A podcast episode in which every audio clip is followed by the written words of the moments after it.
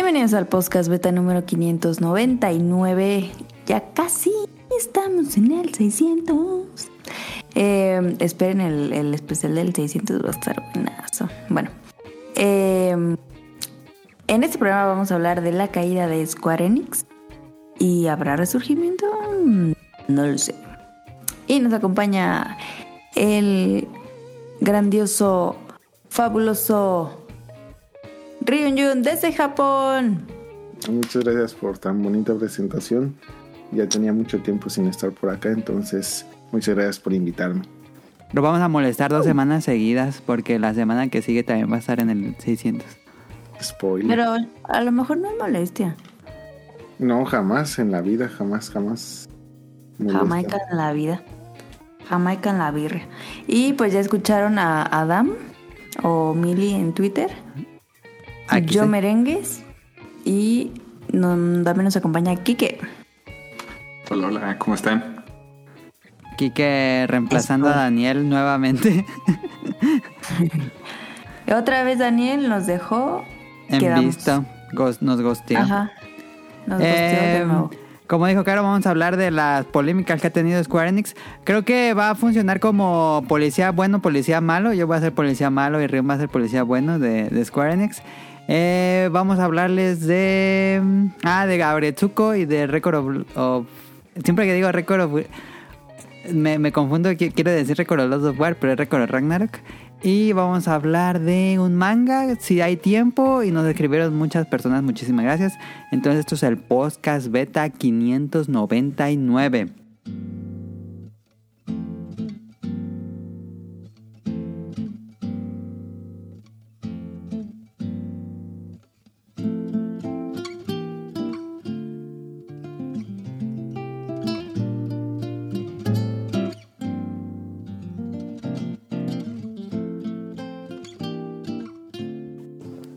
Ok. Eh, Rion, ¿qué jugaste en la semana? Este, estoy jugando Yakuza, ya lo terminé y estoy en camino de platinarlo, pero llevo justamente en este momento 90 horas más o menos y yo Oh. creo que fácil me faltan como unas 40. ¡Ah! Hay, hay una parte como que también de suerte, todavía no, no he querido hacer esa parte. Ahorita lo que más me enfoqué fue en las cuestiones de habilidad. De hecho, justamente acabo de terminar. Va a llegar un momento donde en el juego te van a. fuera del juego, o sea, es en un. O sea, te tienes que salir al menú principal y ahí en ese menú te van a habilitar una opción para unas. unos challenge en, en diferentes cuestiones. Y me tardé casi todo un día en pasarlos porque sí había unos bien perritos.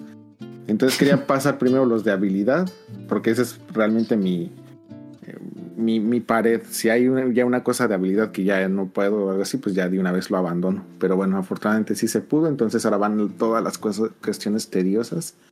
Y pues a ver cuánto me tardo. Ok, ¿te gustó en general el juego? Mucho. La, la historia me gustó mucho. Me gusta mucho la historia de, de Japón.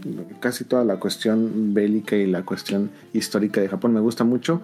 Y justamente el Bakumatsu, que es justamente cuando se termina el shogunato y regresan al, al emperador al poder, que esa es la parte de la restauración Meiji.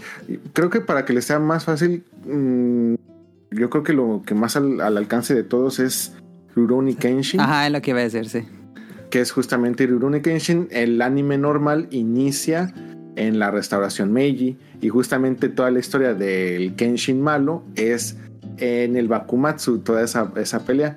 Entonces aquí, eh, ah, también los que lean Gintama o Gintama eh, están muy empapados con esto y la forma en la que aterrizan la historia con este enfoque está muy interesante, muy divertida, muy buena y pues con todos los personajes de Yakuza, le- yo creo que queda bastante bien, muy, muy, muy buena la, la historia.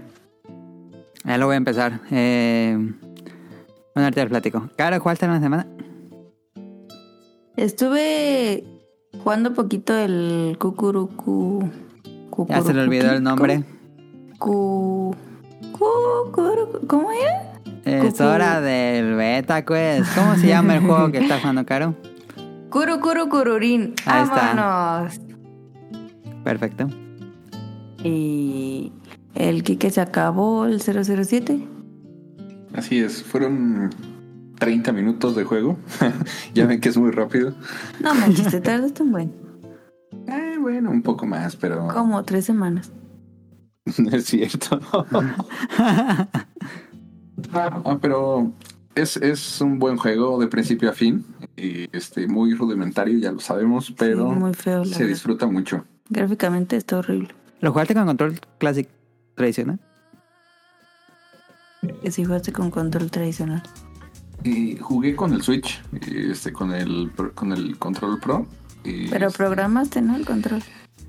Sí, eh, tienes que Ah, ok. invertir de los, los joysticks y ya sabes todo esto, pero este, pero bueno.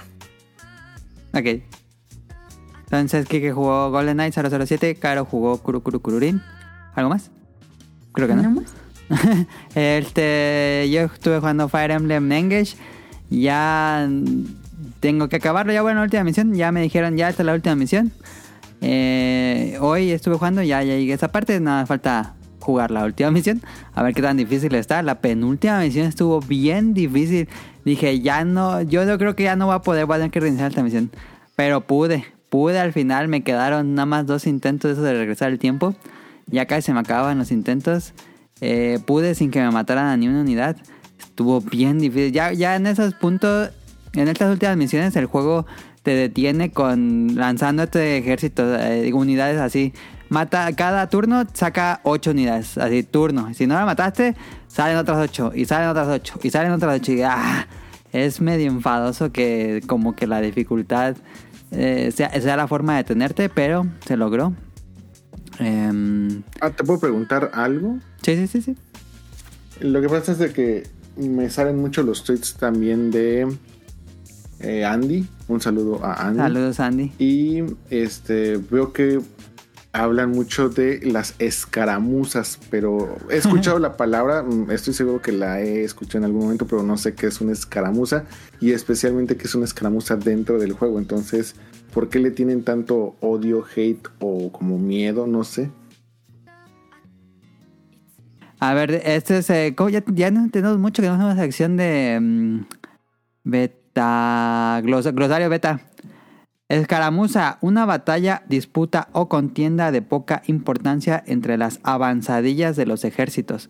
Más concretamente se llama así a un género de pelea entre los jinetes o soldados a caballos que van picando de rodeo, acometiendo a veces y a veces huyendo con gran ligereza. De acuerdo a la Wikipedia, eso es una escaramuza. Y en el juego son básicamente misiones de peleas eh, genéricas contra eh, unidades genéricas y te dan recompensas en dinero o recursos. Y conforme más juegues, más difíciles se pueden. Entonces, si quieres levelear, se van a ir haciendo más y más y más y más difíciles. Entonces, el problema de esto creo que es que no puedes eh, agarrar unidades que se van rezagando en nivel.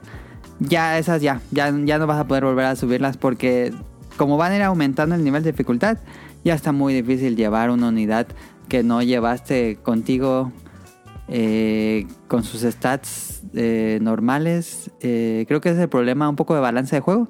Que las escaramuzas van aumentando progresivamente de dificultad y se vuelve complicado luego incluso superarlas y conseguir los, los pues las recompensas que te dan. No sé si quedó claro. Sí, sí, sí, yo pensaba que era una unidad. O sea, eh, as- le comentó a uno de sus amigos, algo así, y vi que ponían un video y luego luego se salía. O sea, veían como que el mapa, el mapeo general de, esa batalla, y luego luego se salía, pero no, no entendí. Y dije, ah, pues a lo mejor es una unidad especial y, y, pues yo no sé muy bien identificarlas todavía porque pues no lo he jugado. Entonces tenía como que mucha curiosidad, pero muchas gracias. Sí, son, misioncitas. No, no te preocupes, no te preocupes. Entonces, sí, ya casi termino Fire Emblem Engage. Ya casi llevo con 90 horas casi. Em, mejora bastante la historia al final. Yo me quejaba mucho de eso en el programa de Fire Emblem. Que no me había gustado la historia. Pero la historia es muy sosa al inicio. Pero mejora bastante al final. Em, a ver cómo acaba. Pero sí, sí me ha gustado. Nada, nada sorprendente, pero sí mejoró bastante. En fin, vámonos al Beta Quest. Uh,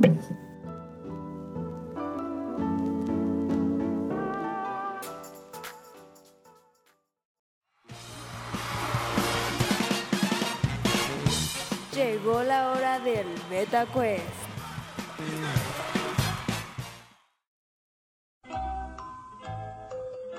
Esta semana es puros de opción múltiple, entonces ustedes seleccionan. Eh, vamos a comenzar. Primera pregunta. Hideo Kojima trabajó en una serie de juegos de simulador de citas. ¿Cuál? Las opciones son Love Plus, Tokimeki Memorial, Love Hina o To Heart. A, B, C o D. ¿En cuál Ah. de estos juegos de simulador de citas trabajó Hideo Kojima? Caro dijo A. Yo también digo A. También dice A. No, hombre, son bien copiones. Eh, Quique. Mm, Yo me voy por el B. B. Tokimeki Memorial. Y la respuesta correcta es. Tokimeki Memorial. Punto para Quique. Ah, Yeah. Ah, le copié el incorrecto. Eh, segunda pregunta. El primer Yakuza solo tuvo la opción de diálogos en inglés en su lanzamiento occidental. ¿Esto es verdadero o falso? verdadero. Mm, ¿Verdadero? ¿Verdadero, Rian? Quique. Falso. Y la respuesta correcta es verdadero. Solo tuvo en inglés y fue bastante criticado en su momento porque pues eran puros japoneses hablando en inglés en Japón. Eh, Una vez lo comentaste. mm, ¿Quién sabe? A lo mejor Cuando sí. hablaste de Yakuza. Yo me acuerdo de eso. Eh, punto. Pues todos van empatados, un punto. Tercera pregunta. ¿Cuántos volúmenes tankobon tiene el manga de Akira? Las opciones son 4, 5, 6 o 7. ¿Cuántos volúmenes tankobon tiene el manga de Akira?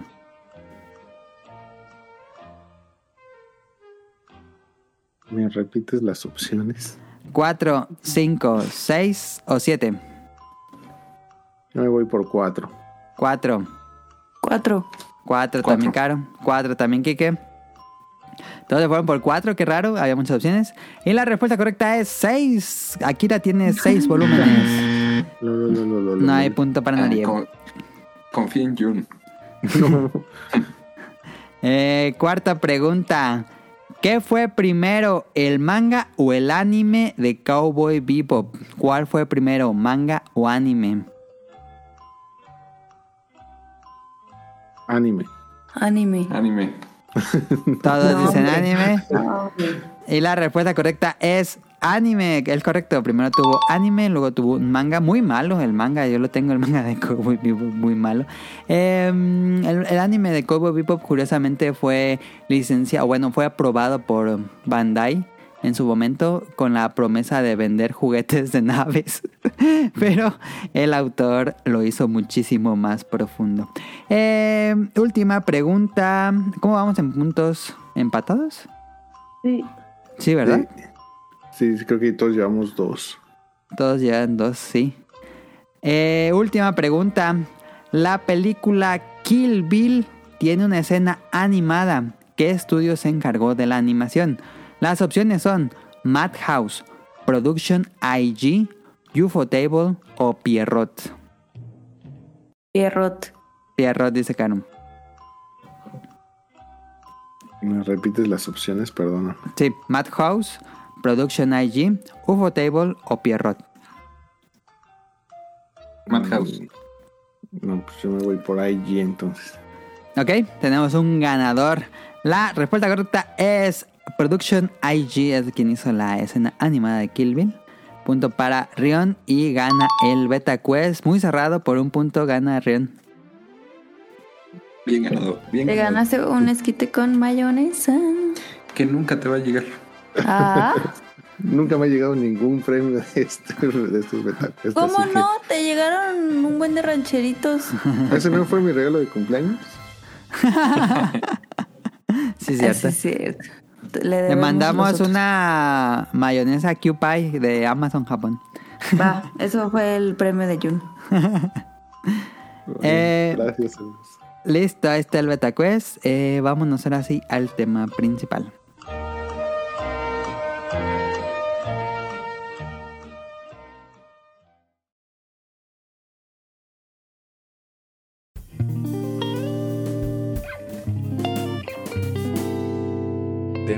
Tema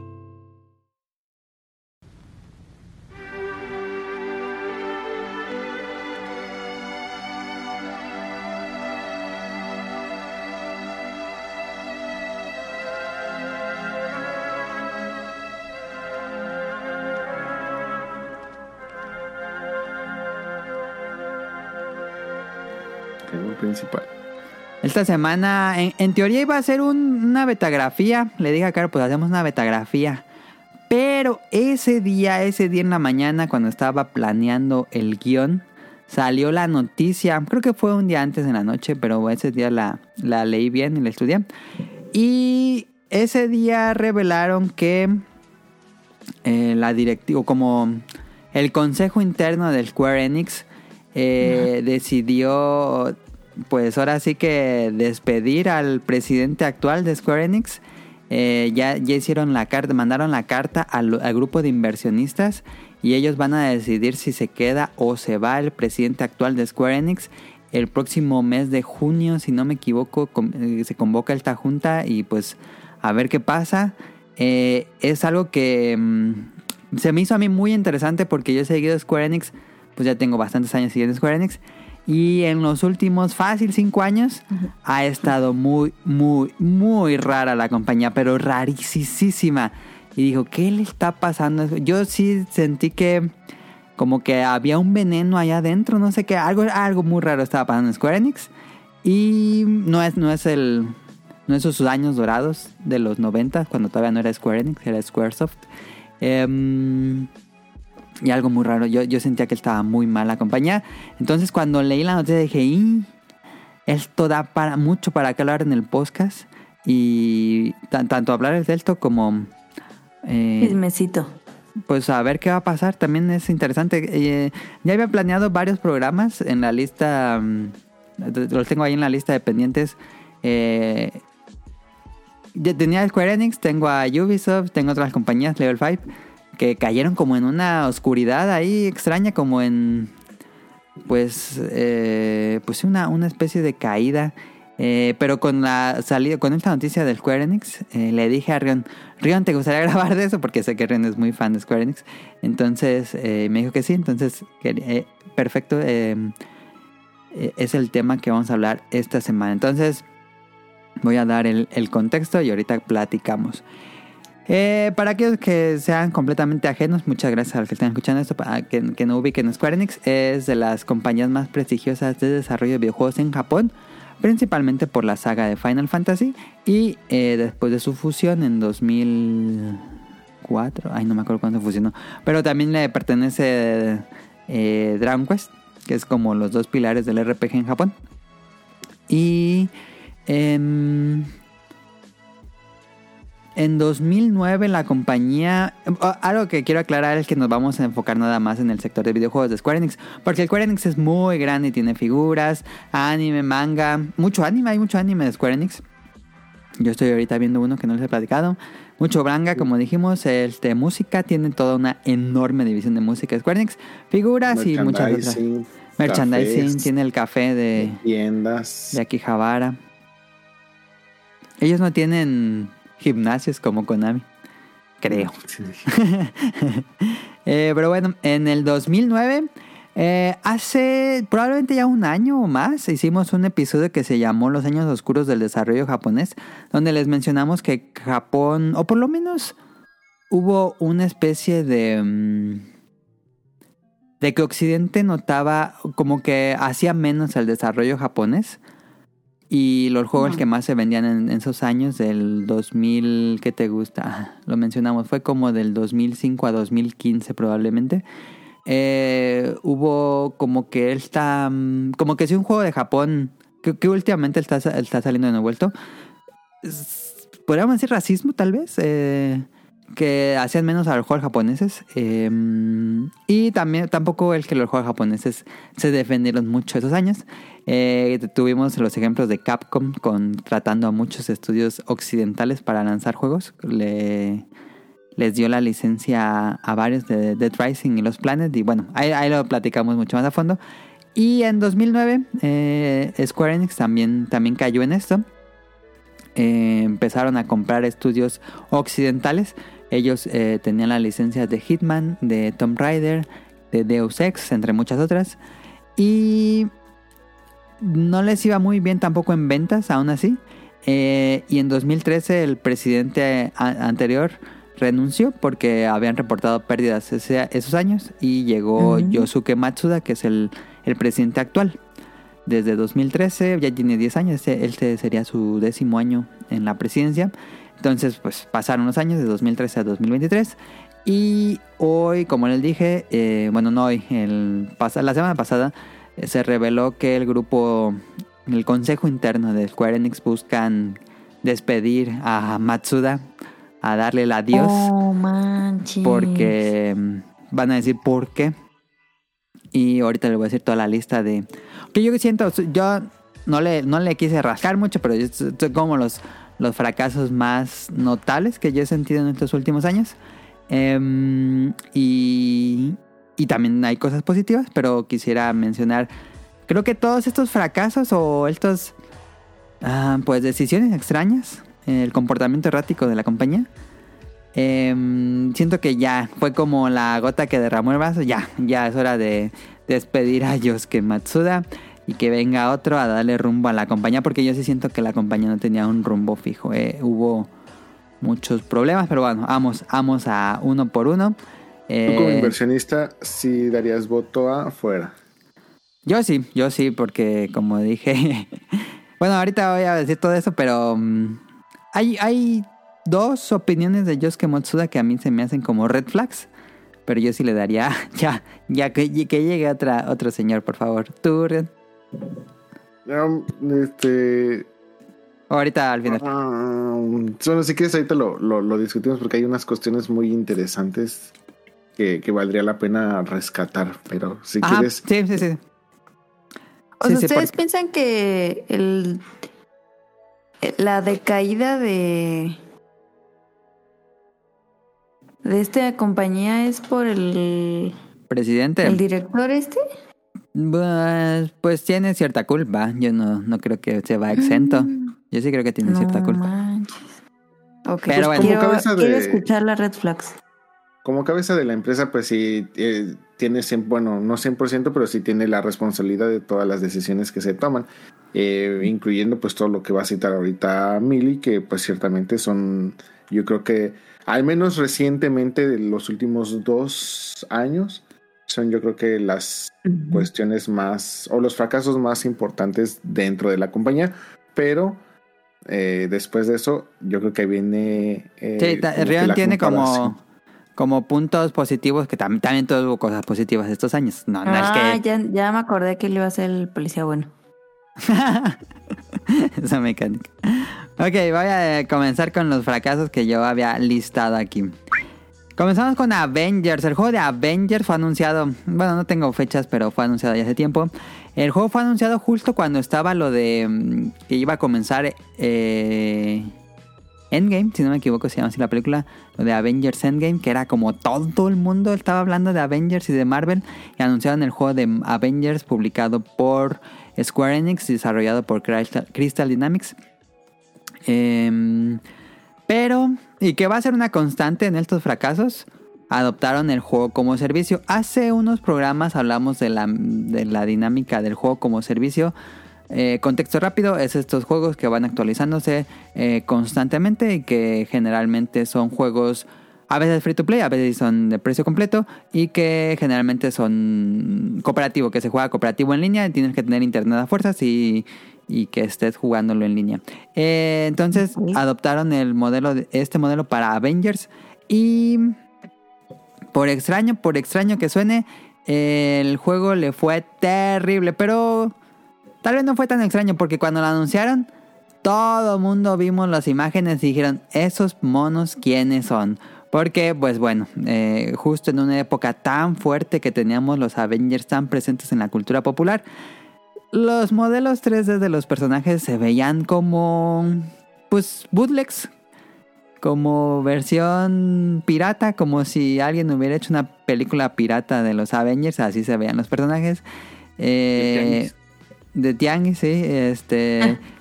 Cuando sale el juego le va muy mal. Eh, vende bien, el primer mes vende bien. Y después las ventas así ¡fuan! se cayeron por completo. Después te encontrabas el juego baratísimo. Em, y bueno, en general le fue terrible al juego de, los Avengers. Eh, se reportó que, que ya al mes nadie lo jugaba. En los charts de popularidad estaban muy bajos. Entonces, eh, el- adoptar el juego como servicio, ahorita voy a hablar más de esto. No es buena idea. Outriders. Outriders era como Gears of War. El, el desarrollador es People Can Fly. eh, publicado por Square Enix. Era un juego como servicio. Juega- Juegas en línea con otras personas. eh, y se juega como Gears of War. Y también el juego lo regalaron. Bueno, eh, lo regalaron entre comillas. Porque no me gusta cuando digan lo regalaron en Game Pass. Porque no tiene sentido decir eso cuando lo estás pagando. Es como decir que lo regalan en Netflix cuando estás pagando Netflix. Pero bueno, este. Outriders eh, le fue también terrible. Eh, el primer mes, pues, reportó buenos números de jugadores. Después se hundió. Y solo sacaron un DLC. Eh, y después, y ahorita, pues, si le preguntas a alguien, no sabe ni qué es Outriders. Eh, y después, creo que ni les pagaron a los desarrolladores. Algo así hubo una. Una polémica, pero bueno, si quieren saber más, investiga. Creo que no les pagaron a los desarrolladores. Eh, mm, después de estos fracasos, Square Enix decide que esto no es un buen negocio y decide vender los estudios occidentales. Estos estudios estaban en, en Estados Unidos y en Europa.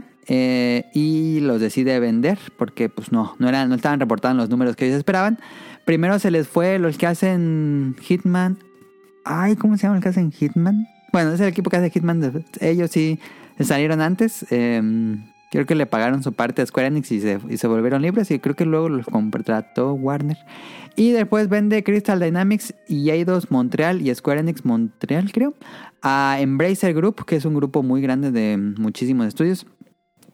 Le vende estos estudios y todas sus IPs, que las cuales incluían Tomb Raider y Deus Ex. Los vendió por 300 millones de dólares. Van a pensar que es una cifra grande.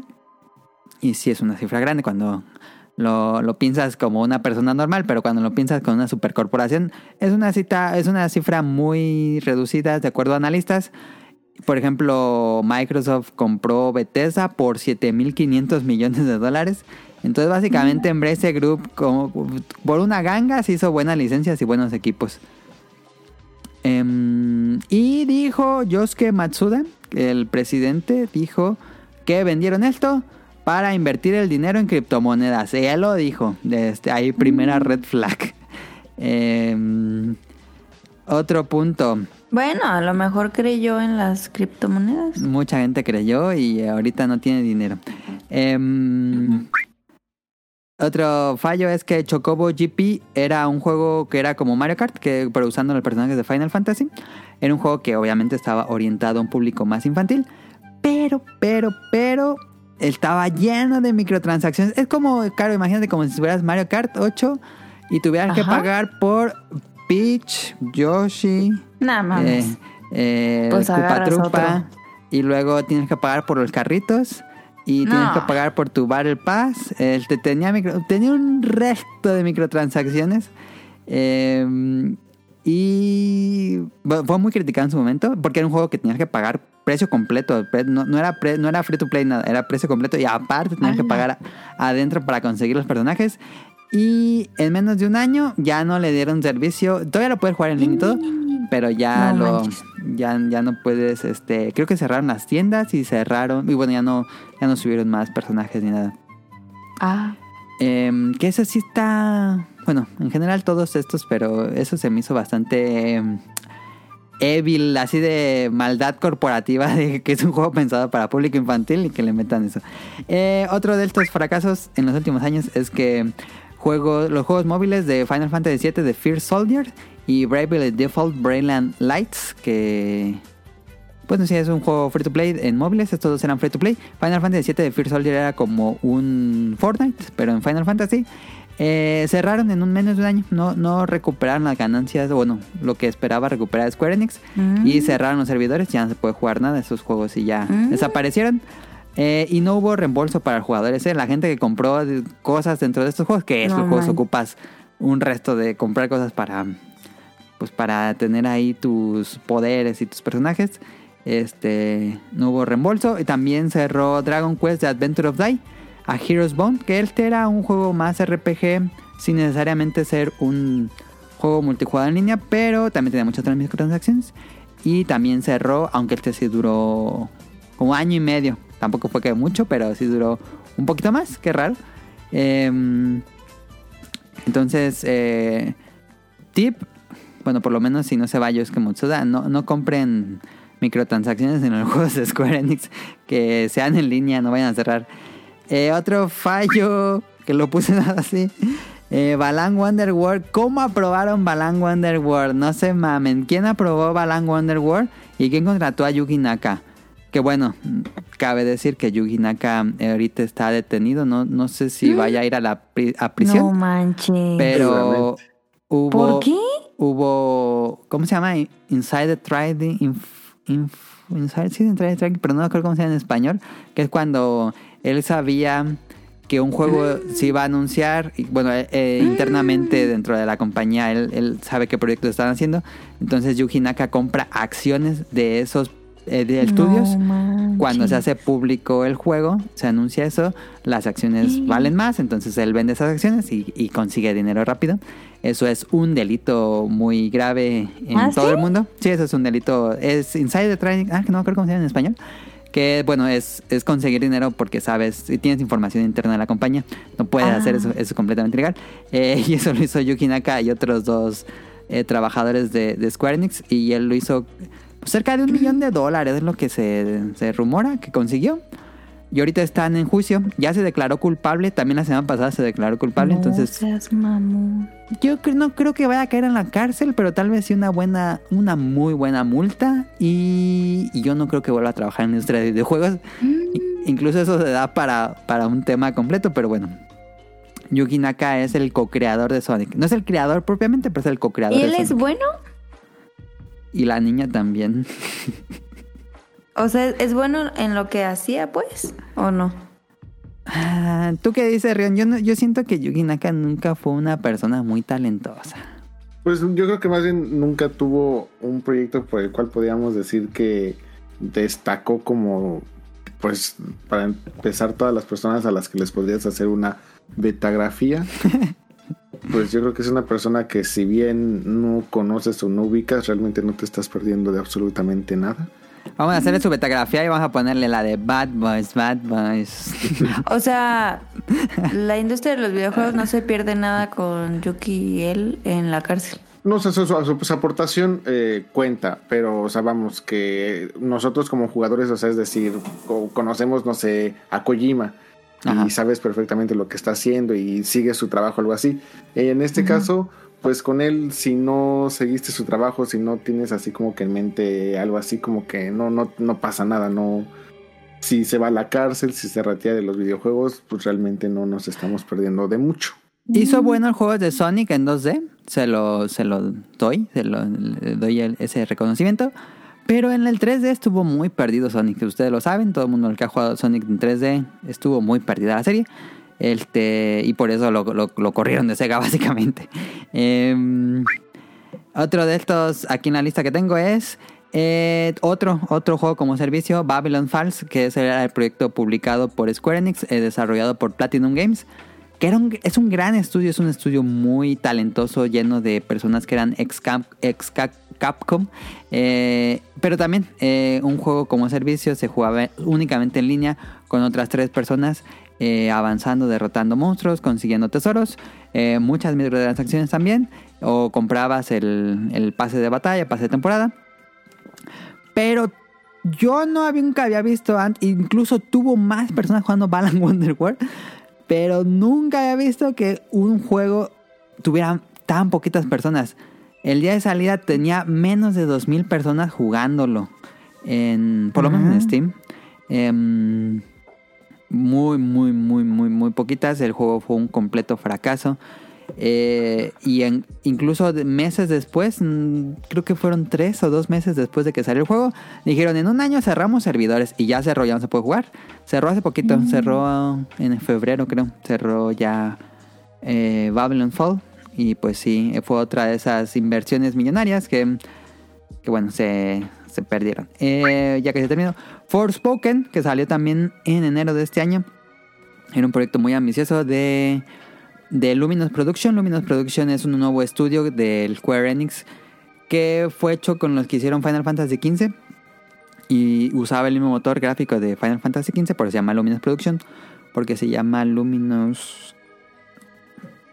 Ay, no, ¿cómo se llama el estudio? El motor gráfico es Luminous Engine, creo.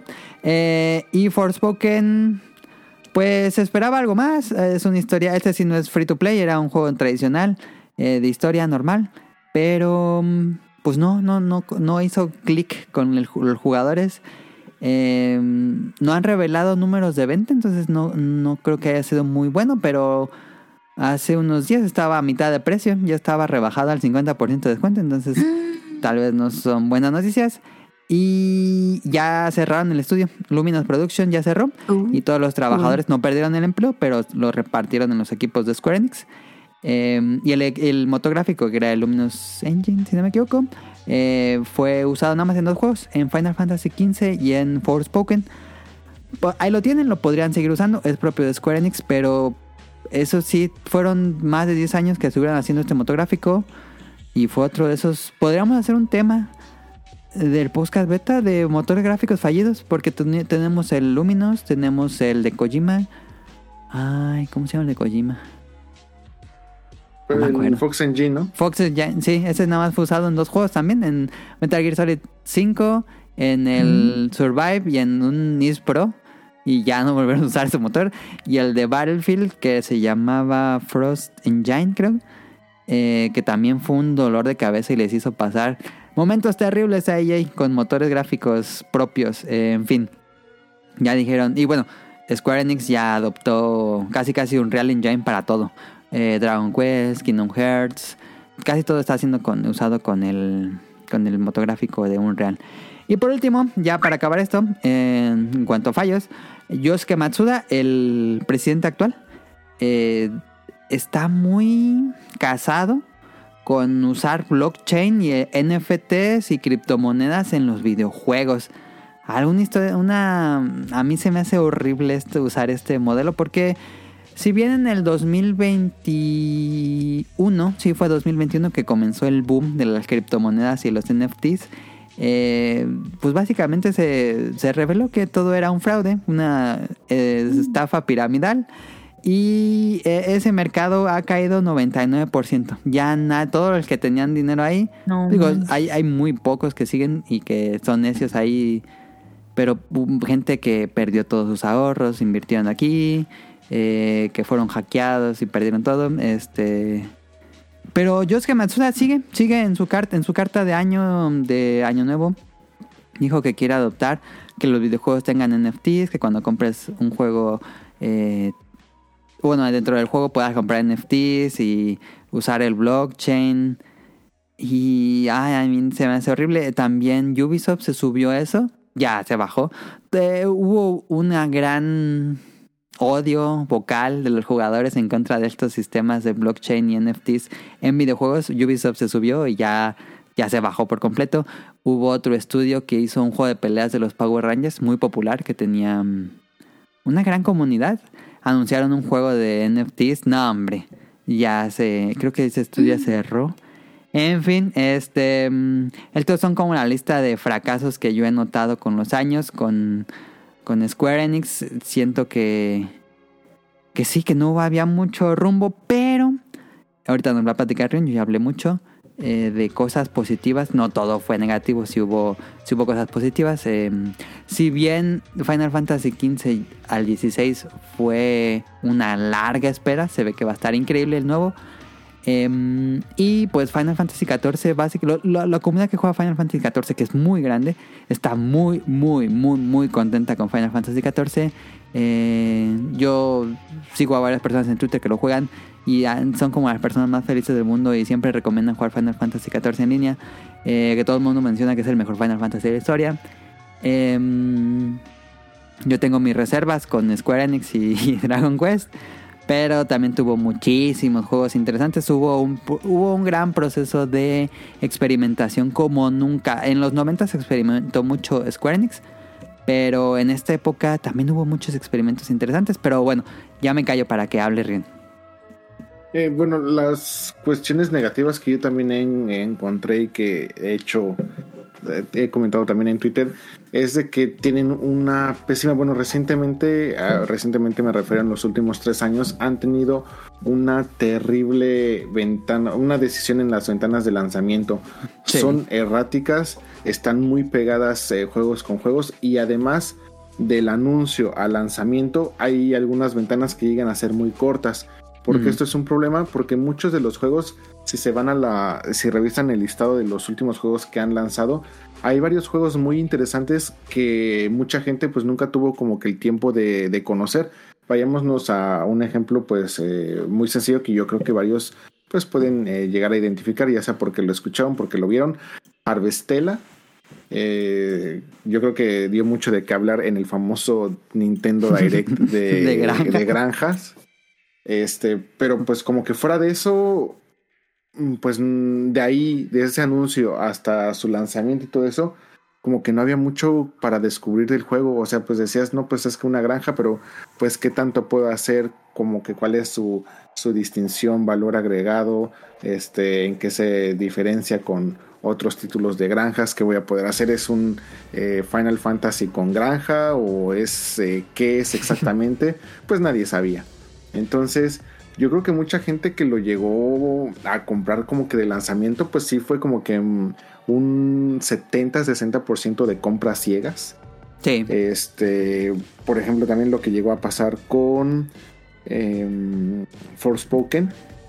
Mucho, sí, sí había muchos anuncios de este, sí, digamos que tuvo una ventana de lanzamiento mucho más amplia, pero las cosas que te iban mostrando como que no había mucho para que te formaras eh, de una opinión. Entonces yo creo que algo que le afectó muchísimo es de que muchas de las opiniones que empezaron a salir de Forspoken fueron de las personas que pudieron probar el juego antes del lanzamiento.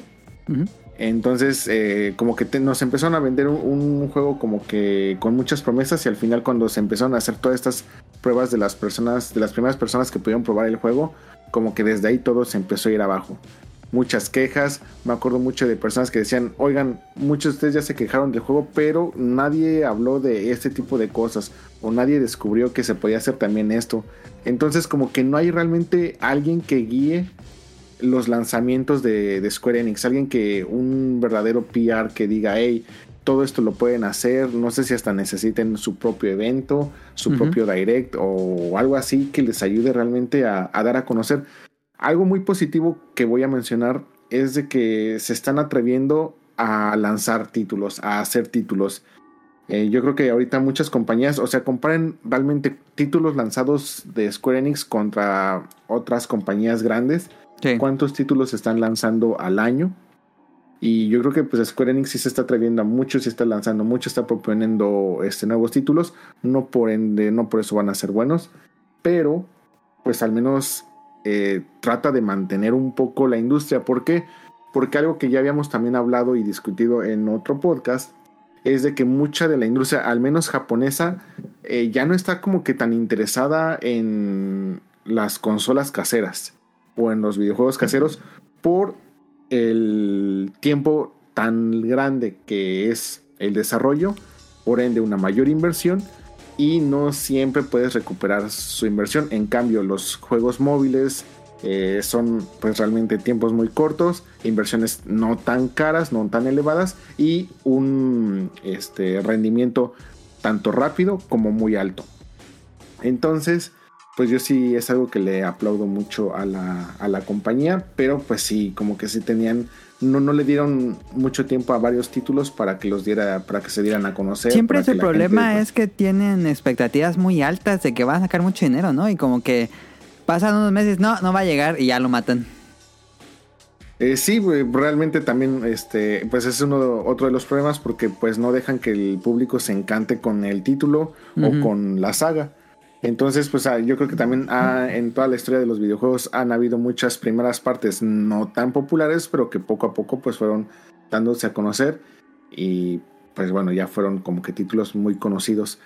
Pero sí, o sea, realmente yo creo que a todo esto pues es alguien que realmente guíe un poco más y ponga un mayor o un mejor orden a los lanzamientos, a cómo se van a dar a conocer, este, a cómo, a qué tanto vas a evaluar realmente las ventas de un título.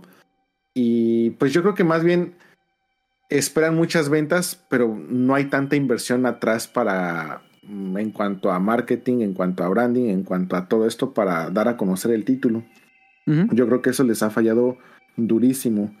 Este hay una, por ejemplo, si ahorita hablamos de Dragon Quest, yo creo que una de las cosas que ha rescatado, que ha salvado mucho a Dragon Quest, es de que yo creo que Hori no permite que se, que se saquen tantos juegos así como que tan... Cuidan la licencia. Así, de una manera tan, tan desmesurada. Eh, tuvimos Treasures, pero en el apartado móvil sí hemos tenido muchísimos títulos de Dragon Quest. De hecho, yo llegó un momento en el que en circulación había más de seis títulos de Dragon Quest. Solo Entonces, eh, que la mayoría se quedan solo en Japón. Entonces, ahí también tenemos otro problema. Realmente no te da tiempo de jugar tantos eh, títulos móviles. Realmente jugar un título móvil eh, por muy simple que sea la dinámica, si es estarte metiendo todos los días, estar en los eventos todos los días, si es, tienes que invertir un buen, una buena cantidad de tiempo. No te da para realmente tantos juegos. Y de hecho se acaba de anunciar un nuevo título de, Dragon Quest para móviles que ya va a entrar en fase de alfa o beta. Creo que es un beta. Entonces, eh, también en esa parte como que se está viendo un poco el hacia dónde está el interés ya como que de muchas de estas compañías y bueno pues aún así como que es interesante ver que Square Enix no solamente sigue sacando títulos sigue invirtiendo sino que también sigue proponiendo eh, nuevos nuevas franquicias nuevas IPs y ahora si vemos los lanzamientos que han tenido en los últimos años o al menos en el último año sí hay juegos muy malos, pero también hay juegos muy buenos, muy interesantes. O sea, este último año, el 2022, no estuvo tan feo. Tuvimos Octopath Traveler 2, tuvimos este, Crisis Core, tuvimos Dragon Quest Treasures, Tactics Ogre, este, Hastelvalia, Star Oceans, este, está también Valkyrie Elysium, ¿Sí? Chronicle, que yo también tenía muchas ganas, probé el demo, pero pues ya al final ya ni lo pude comprar. Estuvo Live Alive, este, el Strange of Paradise, Triangle Strategy. En, eh, Casi todos sufrieron de, que no tuvieron promoción.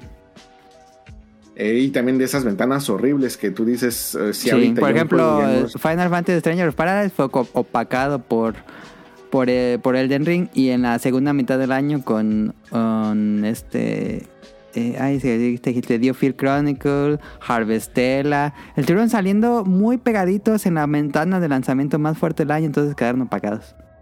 Por ejemplo, de Harvestella a Tactics Ogre, uno salió, Harvestella salió en noviembre 4 y Tactics Ogre salió en noviembre 11. No manches. estamos hablando de que se canibalizan entre ellos, sí. De diferencia. Dragon Quest Treasures salió diciembre 9 y Crisis Core salió diciembre 13. Sí, dos días se, canibalizan. Están muy, muy cerca. No, no, no hay una organización. Este. O sea, yo creo que ahí sí quien realmente da cátedra de, ventanas de lanzamiento es Nintendo. Este, ya sabes que Pokémon es dueño de noviembre y casi casi domina noviembre. O casi cuando va a salir alguno nuevo, por ejemplo. Aunque esta última vez tuvimos uno en enero que fue el... Legends. Origins. Sí. El de Arceus, pues. Sí. Entonces, yo creo que eso es lo que algo que también le ha estado este, pegando muy, muy duro a, Square Enix. Tienen unos aciertos increíbles. O sea, si en algún momento si se vuelve a hacer el programa también de, del nuevo análisis de los Final Fantasy. O sea, realmente Final Fantasy XIV es todo un caso muy interesante de, analizar. Eh, más que nada por la parte que fracasó y cómo lo levantaron. Entonces, incluso este, a Hiromichi Tanaka, que fue el director original de Final Fantasy XIV, pues hasta lo corrieron por, por eso, a pesar de que hizo el que para mí sí es mejor, el mejor MMORPG de Square Enix, que es, el Final Fantasy. Sí. Entonces, y ahí, bueno, obviamente, pues toda su historia que tiene con Final Fantasy. Entonces sí tienen unas decisiones muy, este, muy extrañas. Yo creo que el Este- problema no es de talento, el problema es de decisiones de arriba. Talento yo creo que sí hay muchísimo. Sí, hay muchísimo. Y, y también otra, otra de las cuestiones es de que justamente yo creo que a los grandes talentos como que son muy permisivos. Por ejemplo, todo lo que hacen con Kingdom Hearts y todo lo que hicieron con Final Fantasy VII Remake y Final Fantasy XV fue también una bola de decisiones de, hey, ¿por qué nadie, les, nadie los pone en orden? O sea, como que, ah, tenemos este proyecto, al año siguiente, no, pues ya no me gustó, ahora lo voy a hacer así, pero ahora le voy a agregar esto y así lo fueron cambiando y... Sí, como Rockstars. así, pero de una manera también como que muy, muy horrible y tienen también otros proyectos muy interesantes que les podrían invertir y los castigan durísimo. Pues yo creo que hasta con ventanas de lanzamiento muy, muy ajustadas o cosas así. Entonces, eh, el futuro de Square Enix no creo que esté en riesgo. Eh, afortunadamente o desgraciadamente tiene cosas. que, Pero se pues, ve los mejor. mantienen- Sí, no, sí, sí. Yo, a ver, tú, ahora sí regresando a la pregunta. Yo creo que si cambian de presidente y regresa, llega alguien con mejores ideas y que ponga nuevas personas en estos altos mandos, yo creo que te- podría tener un futuro súper prometedor a lo que han estado haciendo en estos 10 años casi. ¿Tú qué dirías? Yo creo que sí. Ahora, mm, independientemente de sus malas decisiones, yo creo que también Matsuda tenía una visión en la que, ok, si de repente te dicen, oye, pues es que te tienes que actualizar, oye, es que tienes que tomar decisiones que obedezcan a los cambios que hay en el mercado, a los cambios que hay eh, en la tecnología y todo eso. Y pues como que te quieren vender como que eh, las criptomonedas, como que los NFTs Sí, sí, sí, son el futuro, cosas así. Pues yo creo que es fácil eh, que... Lo engatusaron con los juegos como servicio y criptomonedas. Entonces, eh, por ejemplo, algo muy interesante que ustedes estaban discutiendo en el programa pasado, cuando le preguntaban a Caro, oye, ¿qué te parecerían los personajes de Nintendo en el Fornis? No, pues no. Pero yo creo que ahí también obedece otra, otra situación muy interesante. De repente dices, oye, pues me aviento a invertir, eh, por ejemplo, lo que pasó con el juego de móvil de Final Fantasy VII, que fue justamente, que es como un Free Fire. Se juega muy, muy similar a Free Fire, Sí. o bueno, se jugaba muy similar a Free Fire. Dices, oye, pues yo también saco un juego para entrarle a competir a los grandes como Fornis, o mejor, ni, ni invierto en eso, porque pues no, no hay ni siquiera campo para ya invertir en algo que está completamente dominado Sí. por el Fortnite. Y pues mejor saco un skin donde voy a generar muchísimo más ganancias porque pues toda la gente pues va a querer este no la dinero en invirtiendo en desarrollo, nada más le damos los skins. Ajá, y listo. Entonces, eh, ok, tal vez para los fans puristas o algo así es una mala decisión, pero pues yo creo que también en cuanto a visión empresarial, pues dices, oye, pues no, no está tan mal. Yo creo que aquí pues también eh, Matsuda estaba como que con una, entre la espada y la pared decía, o sea, nos aventamos a creer en el futuro de las inversiones de criptomonedas o nos rezagamos, algo así, no sé, entonces pues yo creo que en su volado cayó el confiar ciegamente y este pues tomaron como que ahí también la, la mala decisión, ¿no? Pero pues yo creo que también no, no es del todo malo el atreverte a apostar a, a los nuevos cambios que, que se vislumbran en la parte corporativa, en la parte empresarial. No fue el único afectado. Eh, tenemos a Ubisoft, por ejemplo, o muchas otras compañías que intentaron competir con Fortnite y entrar en los juegos como servicio. Muchas. Y ahí viene una, ahí viene Suicide Squad, que se ve lo mismo que Avengers, pero bueno, allá ellos. Yo creo que estamos ya en una... Ya de hace unos años eh, ocurrió, como les digo yo, la fiebre del juego como servicio, como la fiebre del oro. Solamente dos personas encontraron oro en el río y las 300 más eh, perdieron su dinero. Yo creo que eso pasó un poco con los juegos como servicio. Y bueno, este, mm, a ver, a ver qué pasa con Square Enix. Eh, último, oye, sí, Y por ejemplo, ahí me pongo a, ahorita que estoy escuchándolos, y los volúmenes de dinero que manejan son grandísimos. Ahorita Sí. nada más por curiosidad me metí a ver eh, cómo está el precio de sus acciones en la bolsa. y como son compañías que ya eh, cotizan desde hace tiempo, este, manejan volúmenes de dinero grande.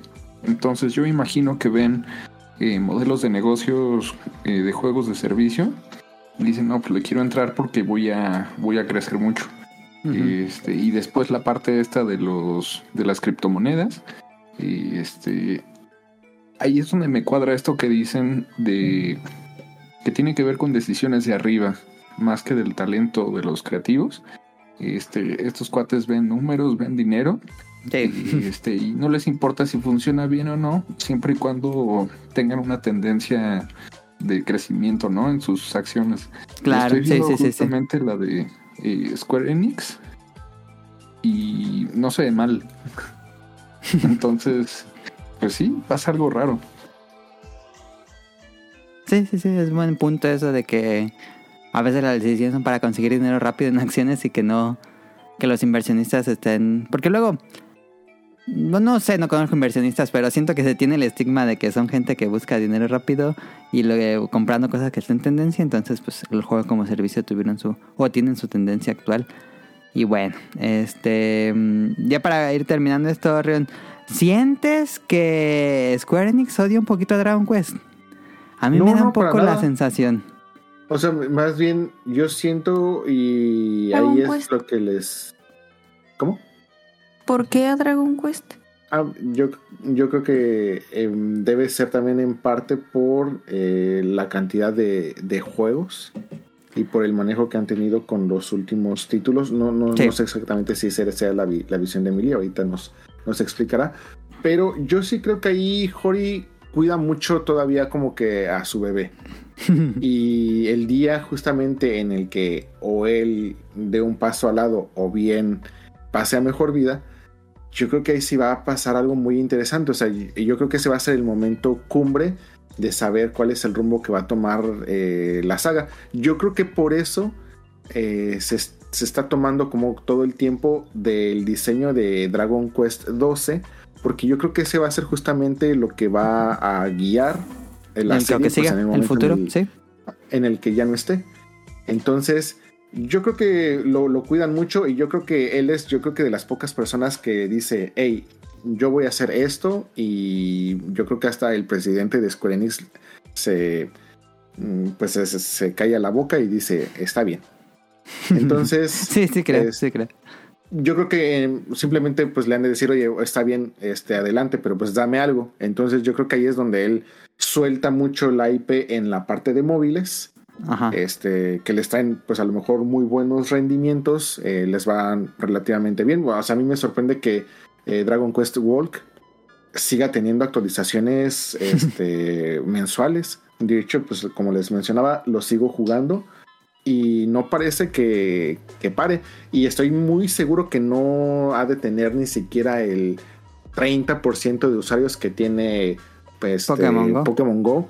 Sin contar obviamente que Pokémon Go es mundial y este Dragon Quest World que es Japón nada más.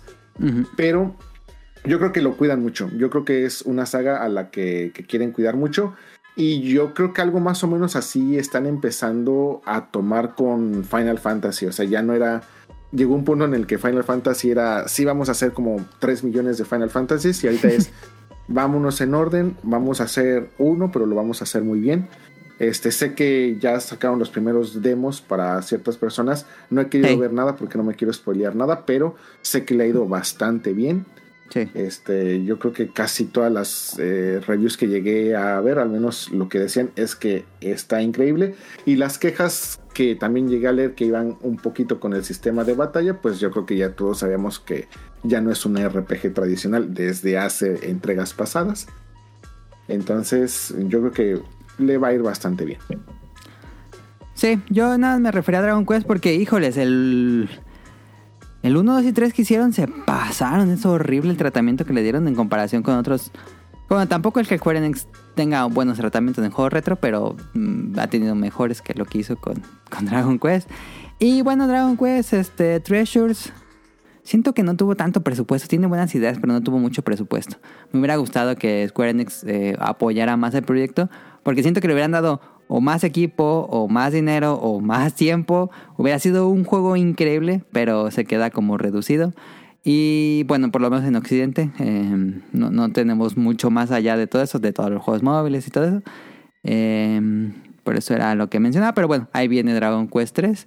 Y ojalá que no sea solo Dragon Quest 3, sino que se vayan en orden y vayan teniendo los relanzamientos de Dragon Quest clásicos con el 2D HD. Y nada más para comentarles, o sea, eh, sí, sí está muy interesante. Yo creo que sí es un momento crítico para Square Enix en el sentido en el que tienen que tomar decisiones, este, decisiones importantes no porque estén en una situación de vida o muerte, eh, porque les digo, tienen, o sea, nada más para, para, hablar de Final Fantasy XIV, todo lo que les da de, de rendimientos. Sí, este, pues eso, es, eso, sobrevive la compañía. sin problema. Este, y además, bueno, en Japón pues tienen este, muchísimas cosas eh, de las cuales eh, sacar dinero, entonces por dinero no van a parar, pero eh, tienen un futuro prometedor. O sea, nada más a manera de mención, este, viene eh, Final Fantasy VII Rebirth, viene Front Mission 3, este, viene Front Mission 2 para Nintendo Switch, eh, viene Dragon Quest, un juego que yo sí veo como que muy feito, el de las aventuras de Fly. Este, sí, se ve de dos pesos ese juego. viene Dragon Quest 3, Dragon Quest 12, Kingdom Hearts 4. Entonces, este, pues vamos, vamos, la compañía tiene de dónde eh, imprimir dinero. Este, pues las consolas también yo creo que van a ayudar mucho. Yo siento que Dragon Quest Treasures fue también como que una prueba de ellos. Porque lo que no le invirtieron en el juego lo invirtieron en publicidad, como yo pocas veces había visto recientemente.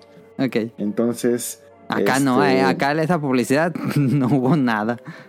No, aquí sí pero así bien machín. Entonces, pues sí, bueno, yo creo que aquí quiere decir que sí tienen o sí tenían como que ciertas esperanzas y yo creo que con, respondió bien el juego, entonces yo sí me atrevería a esperar un Treasures 2 eh, mucho más pulido. Algo justamente sí. que pasó con Dragon Quest Builders. El 1 ¿Ah? es muy bueno, es muy bonito, el 2 ya salió muy pulido. Uh -huh. Entonces, pues a ver, a ver qué pasa pues ahí está el tema principal. No sé si tengan algún comentario, sino para pasar que sí. Mm, no. Ok. Oigan, una pregunta. Sí. Mi único punto de referencia es lo que pasa con Activision Blizzard. Eh, más Microsoft. bien antes de que fuera Activision Blizzard. Ok, eh, este. Blizzard. Ajá, el fracaso que hubo grandísimo con Diablo. Eh, la compañía iba hacia abajo y después a muchos de los seguidores de, Blizzard no les gustó nada lo que estaba haciendo Activision. Eh, ¿Ustedes ven una similitud? Mm, pues sí, un poco. Creo que eh, Square tuvo este cambio abrupto que no supo cómo adaptarse a las nuevas tendencias en videojuegos. Eh, y un poco le pasó también a, Blizzard no tan drástico, siento que Blizzard no es tan drástico, aunque cuando, cuando se fusionan con Activision, pues ahí sí fue um, lo que deje dinero rápido y, y series clásicas, pues no, ya, ya no, ya no hay lugar en eso. En eso creo que alienó mucho a los fanáticos veteranos de Blizzard y un poco puede ser, puede parecerse. También, o sea que pues es bueno, no sé si es tema, pudiera ser tema aparte o algo así, pero justamente en toda esta fusión que llegó a tener la compañía antes de que se terminara de fusionar con Enix, también Sony le metió mucho dinero a, a Squaresoft. Uh -huh. Que fue ahí justamente en la época de Final Fantasy X Kingdom Hearts. Sí. Este. Sony le metió muchísimo dinero. Y que y ahí ese fue como que un poquito de lo que la sacó a flote antes de que ya terminaran de, de, fusionarse. Y bueno, pues este, nuevamente ahí está el... Eh, la noticia de que Final Fantasy XVI lo está básicamente co-desarrollando con Sony porque han estado apoyando así a todos los equipos de desarrollo de Square Enix para que pues, el juego salga bien en PlayStation 5. Entonces, como que siempre han sido muy hermanos Square y Sony, se siente un poco. Y va a tener una exclusividad de 7 meses, algo así. De 6 meses en PC, pero ya dijo el. Este. Naoki Yoshida, si no me equivoco, se llama. eh, que, que bueno, van a pasar los 6 meses, pero no van a acabar la versión de PC. Les pido a los fanáticos que esperen más. Entonces, yo creo que va a ser un año de, de exclusividad en lo que acaba en la versión de PC. Y bueno, para Xbox no dijeron nada, entonces. Final Esa Fantasy de- VII no salió para Xbox, entonces quién sabe si, si alguna vez llegue a salir. Esa versión de PC va a estar bien bonita. No la voy a Sí. jugar porque lo va a jugar en PlayStation 5, pero estoy seguro que va a estar bien bonita. Sí, va a tener un. Pues un- yo creo que un año más de desarrollo esa versión. Y Pues bueno. ya, eh, no, Sí. bueno, sí, sí, sí. No, Sigamos. si quieres Rion. No, no, eh, Perdón. lo que pasa es de que yo iba a, a comentar de, de la pregunta que había hecho Quique. Yo ya no estoy tan empapado de en qué condiciones las terminaron eh, haciendo y cómo quedó ya esa parte. Que es- está, está muy interesante. Me, me voy a poner a leer, terminando esto, me voy a poner a leer toda la historia de post este, fusión para ver quién fueron los que se quedaron justamente con los pedazos más grandes o con las tajadas más grandes. Que obviamente seguramente se quedó en Enix. En eso no me queda ninguna duda. Sí, pues debió de haber sido, porque ellos fueron los que terminaron metiendo Dinero. pues el, el dinero más, más Sí. fuerte. Si no me equivoco, llegaron a meter casi pues el 80% del dinero del- de la compañía fusionada. Aunque está raro, ¿no? Que se llame Square Enix. Se hubiera llamado Enix Square. Yo creo que ya cuando tienes como que todo el poder, ya el nombre es como que... ah. Algo así pasó con también- Bandai Namco. y- porque Ajá. primero era Namco Bandai y luego fue Bandai Namco. Está muy... Y bueno, no sé si es porque ya nos casamos con el nombre, pero sí, como que Square Enix no, no suena mal. A diferencia de Enix Square. Sí, sí, sí, sí. Yo le había puesto Squenix. pues bueno, este es el tema principal. Eh, ahorita vamos a decir lo que nos dijo el público, pero bueno, vamos a escuchen esta canción. Que pues es el mismo opening de todas las temporadas, pero bueno, ustedes escúchenla y ahorita venimos.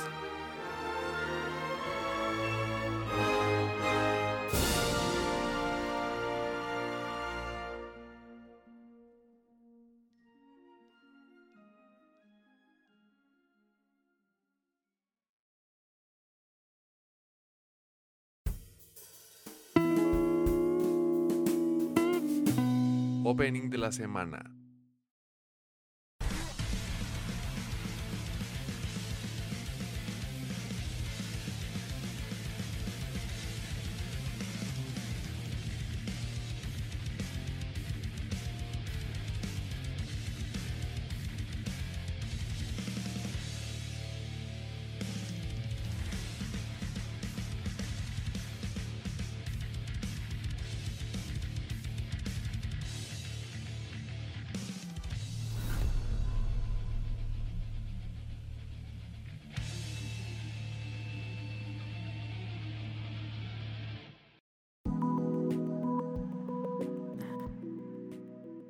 Escucharon el opening de Agretsuko, que no sé quién lo es. Estuve buscando información, pero no, no hay. Pues fue, yo creo que es un estudio que contrata a Netflix, pero pues no, no sé quién haga el opening de Agretsuko. Ya se acabó la serie. Él está, pues yo lo que había leído no es muy claro, pero lo que yo había leído es que esta es la última temporada que Netflix eh, aprobó. Se supone que esta es la temporada final de Agretsuko, esta serie animada de Sanrio, si no me equivoco, es de Sanrio. Em, que bueno, nos cuenta la vida de esta oficinista que es Red, Retsuko. Y eh, cuando se ve muy tensa, que tiene, tiene mucha carga, tensión, estrés más bien, se va a cantar como heavy metal. Y esa era un poco la gracia de la primera temporada. Después se fue haciendo una serie muchísimo más profunda, más reflexiva, más deprimente también. Eh, pero muy interesante, es una serie que ha estado escrita muy bien. A mí me ha gustado bastante. Me sorprendió bastante porque la verdad es que cuando la vi hace ya cinco años, creo que fue. eh, yo esperaba pues el gag de que cantara y les gritara a todos y ya, eso como que no esperaba mucho más allá y se es una serie que es muy reflexiva. Creo que te deja pensando mucho más si trabajas en una oficina, creo yo. Pero bueno, ya acabó. Esta temporada la estrenaron en febrero. Eh, ya, ya la vi, ya la vi, ya la vio Rion. Eh, somos fanáticos del personaje, somos fanáticos de la serie. Eh, a ver, Rion, tus opiniones. Mm, Caro y Kike la, la, la ven, la han visto. No les pregunté, menos ¿es en cierto? temporada. Yo no, no lo he visto y creo que Caro tampoco. Este. Vi la- bueno, ya, ya terminé de ver la, la última temporada. Me agradó muchísimo, me gustó muchísimo. Como que si es el cierre de, de la serie, no, no voy a spoilear, pero si ese es el cierre que tiene la serie, me, me gustó, me agradó. Creo que me llego a identificar un poco porque en la parte en la que le ven el rol que tiene que tomar aquí, en, al menos en la sociedad japonesa, que no está tan separada de lo que podemos llamar de la sociedad mexicana, el rol que se espera, la forma en la que te, te llegan a ver los padres de familia cuando tienes una relación y todo eso. Este, yo creo que son cosas que en, en su momento me, me tocaron vivir y me sentí más o menos identificado y dije qué, qué interesante que me tenía muy interesado, muy pegado este, la serie, me la aventé en- justamente en un día. El nuevo personaje que, que integran me gustó muchísimo. Como que siempre me han gustado mucho ese tipo de personajes como que Ajá, a mí también me gusta. no tienen como que se ve que tienen muchas cosas ocultas pero no no demuestran nada ni dicen nada tipo la rey Ayanami de Ayanitsuko. Este me gustó muchísimo esa serie y ahí tengo ahí una teoría este que siento que van a matar, bueno, ya termina Gretsuko, pero yo siento Pero que van a agarrar sí. van a agarrar este personaje para una nueva serie. Sí, Este porque tiene el es- mismo gag. Mm, algo así. Porque sí, hay, hay muchas cosas de ese personaje que no, que al final no quedaron resueltas. No es que este, te arruine la, la trama ni, este, ni te deja así como que con sin poder dormir, pero este, pues sí son como que elementos muy interesantes que podían explotar para hacer una nueva serie. Eh, el final, yo siento que para el tipo de personaje que era, o sea, hablamos de una oficinista, este, pues se podían haber ido a lo fácil, o sea, como que toda la serie, Agretsuko, bueno, esta, este, se, me- fue su, su nombre. Let's go. Eh, seguía persiguiendo como que el, el ya abandonar como que el trabajo, el, poderse casar y el vivir este pues una vida normal de mujer casada, de, este ya este renunciar al trabajo y pues ser como que mantenida y ella dedicarse como que al hogar y a los hijos. Entonces, yo creo que darle como que ese final hubiera sido como que muy simplista, ¿no? Hubiera sido como que la, la salida fácil. Este, no, no por. No necesariamente como algo malo, pero el giro que le fueron dando, la manera en la que fueron. Este. Siempre tratan de mantener, no a todos, pero sí siempre tratan de mantener vigentes a todos los personajes anteriores, al menos aunque salgan para hacer un gag y, y listo. Eso también me agrada mucho. Entonces yo creo que el final me gustó muchísimo. Me gustó, si ese es el cierre que, que le dan, pues yo creo que al menos como que le dan cierto significado a todo lo que fue pasando para que pues al final se llegara como que a esa, a esa conclusión. Entonces no fue como que una salida fácil, una eh, salida rápida. Me gustó que mantuvieran vigentes a los personajes, a las OTM, este, también súper vigentes para esta temporada. Tadano, mi personaje favorito, pues no tan protagónico, pero pues estaba ahí presente. Y este, pues sí, yo creo que sí refleja bastante bien, al menos la presión que justamente tienen los jóvenes actualmente por toda la sociedad que crearon, pues las personas que pues ya van casi casi de salida en todos los aspectos, o sea, desde jefes, desde personas que pues ya van a fallecen o cosas así, y ellos quieren seguir manteniendo un sistema obsoleto que pues ahorita ya tiene a casi todos los jóvenes o a la sociedad este, laboralmente activa, pues con demasiadas presiones, demasiadas, este, demasiado estrés y que no, no se les permite como que salirse de, del cuadro a pesar de que pues son ellos ya quienes deberían de empezar a, a dominar y a establecer las reglas pues del nuevo juego. Ajá. A mí no me gustó tanto como. Voy, aquí va la que contrastes de opiniones. Creo que fue la temporada de Agretsugo que más me costó seguir. No la vi tan seguida. Eh, me, tomó como tres días. Eh, creo que yo sentí que abarca con muchos temas, pero no los desarrolla tan bien como me hubiera gustado. Empieza con lo de Haida. Y yo pensé que la serie iba a hacerse más para ese lado, pero luego cambia a a un poco más eh, su familia y luego cambia algo completamente diferente de manera casi abrupta. Eh, fue extraño, no sé, como que esperaba otra cosa. Creo que es más problema mío que esperaba otra cosa, pero sí sentí eh, como que abarca muchos temas, pero no lo desarrolla tan bien. Y creo que yo también estoy concuerdo con Rion de que la nueva personaje tiene mucho potencial, pero casi no la vimos en esta serie. Eh, ojalá tenga su propio spin-off, porque es un personaje muy interesante, pero sí se me quedé con ganas de... ¿Y luego qué pasó con, con esto? Em, Yo sí ojalá pensé que iba a ser algo más grande, ¿no? más, ajá, más grande. Y hasta incluso yo sí decía, ah, si cambian a Zuko por este, por esta chica, sin queja. Sí. Sí, fue, fue extraño para mí. No, me gustó, al final me gustó. Es una serie que te termina como en un final emotivo.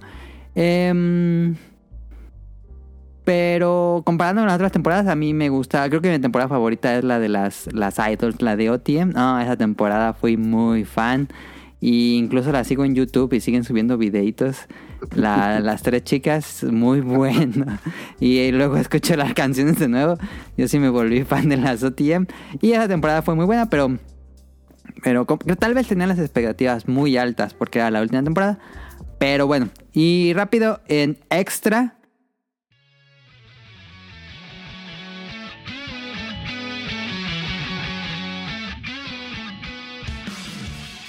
Eh, Record of Ragnarok, segunda temporada. Rion ya la acabó. Sabemos que Rion es muy fan de esta serie, principalmente del manga.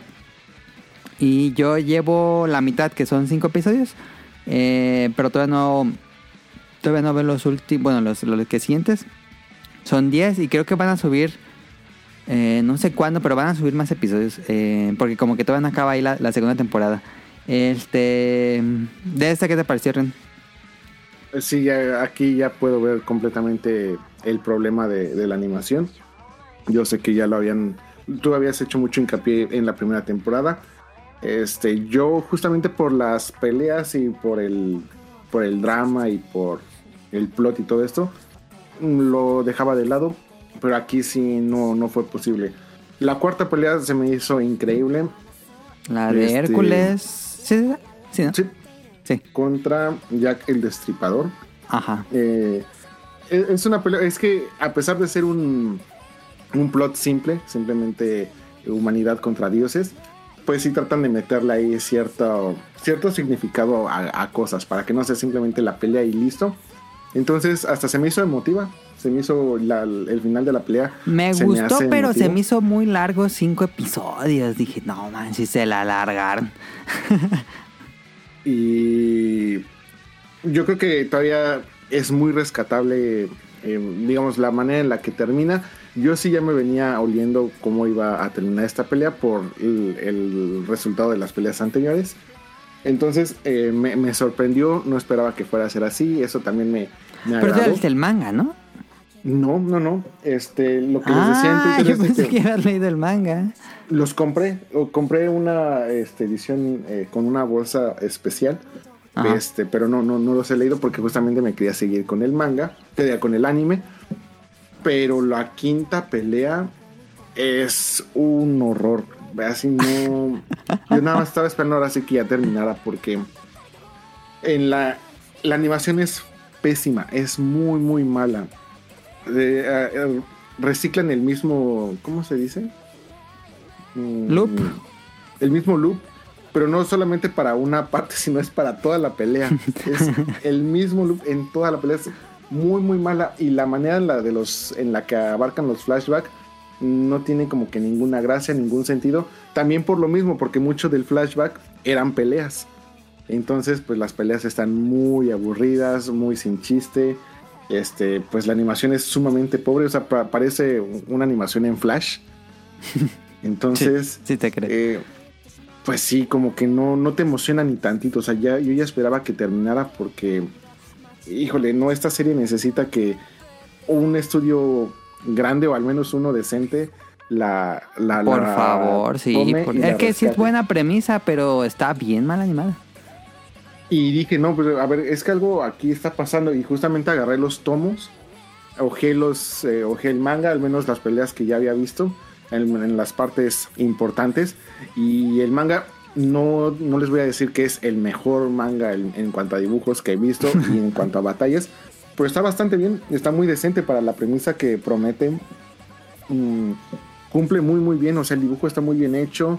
Las peleas se ven muy interesantes está un poquito más sangriento en la parte de- del manga, lo que lo hace muy interesante. Está el manga como que digno de, de que se lo lleven por allá también, supongo que Panini o algo. Yo creo así. que no tardan. Sí, yo creo que no tardan en publicar.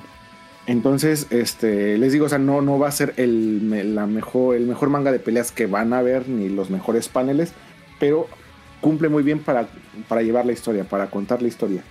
Y veo la animación que le están poniendo en el anime y digo, ¿por qué? O sea, ¿qué está pasando aquí? ¿Qué se está perdiendo? Está mm, terrible. Entonces yo dije, si la segunda parte de la segunda temporada sigue igual, luego, luego ni siquiera la voy a terminar de ver. Ya me paso completamente al manga, que es lo que yo no quería. ok, ok. Perfecto, ya, ya hablamos mucho. Ahora le toca la, la mitad del el siguiente programa. Va a ser más de Caro, Kike y Rion. Este. mm, Datos curiosos, Caro.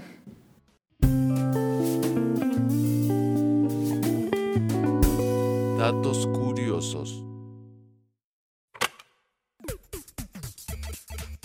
Fíjate que les traigo unos datos curiosos em, que a lo mejor a Jun le gustan, pero a lo mejor no. ¿Son de mayonesa? No. Jun, ¿te gustan los bubbles? Los tés con, con bolitas de tapioca? Y es que no tomo cafés, ni tés, ni casi casi nada que sea bebida caliente tomo. No, es que son Ni frías. infusiones, ni nada de eso. O sea, ¿nunca has probado la bebida que tiene bolitas? No. Muy popular en Japón. Sí, No mames que no. Neta, ¿no? No. Bueno, se cancelan los datos, vámonos a otra sección. bueno, pues yo les traía... em, ¿Y no se te antojan, Rion? Mm, no, porque siento que no me gustan. Ok, ok. siento que no me A mí gusta. también- Lo he mira. escuchado con Adam. Ah, yo nunca lo he probado y no se me antoja nada. Acuérdate que, te- que lo probaste en Japón, que te di, del mío, que era de Monster Hunter, que era azul. Ah, Sí. ¿eso era una pica? Y dijiste, ah, están buenos. Y te dije, te compro Ah, sí. Digo, estaban buenos, pero no tan buenos. Hombre, como hay gente neta. este, pues a mí me parece peculiar esta bebida porque es como, como bebida millennial. Sí. Y, y al final es tapioca. Y la tapioca siempre ha existido.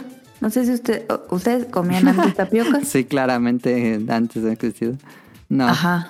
¿O- ¿Ustedes comieron tapioca antes de los bubbles? ¿Les No. gusta la tapioca? No. No. No. Tampoco, Jun.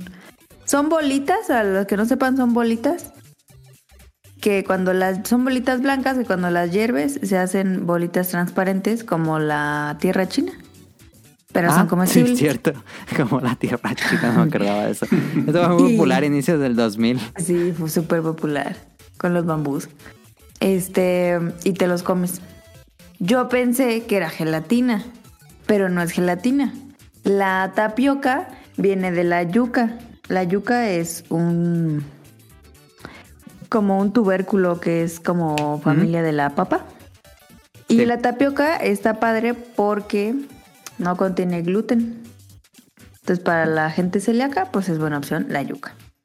Eh, aparte que es súper, súper, súper, súper, súper buena porque tiene proteínas vegetales, eh, tiene un efecto que cuando te la tomas o te la comes, te sacia más rápido. O sea, como que tu cerebro dice, ah, Ah, llené". ya.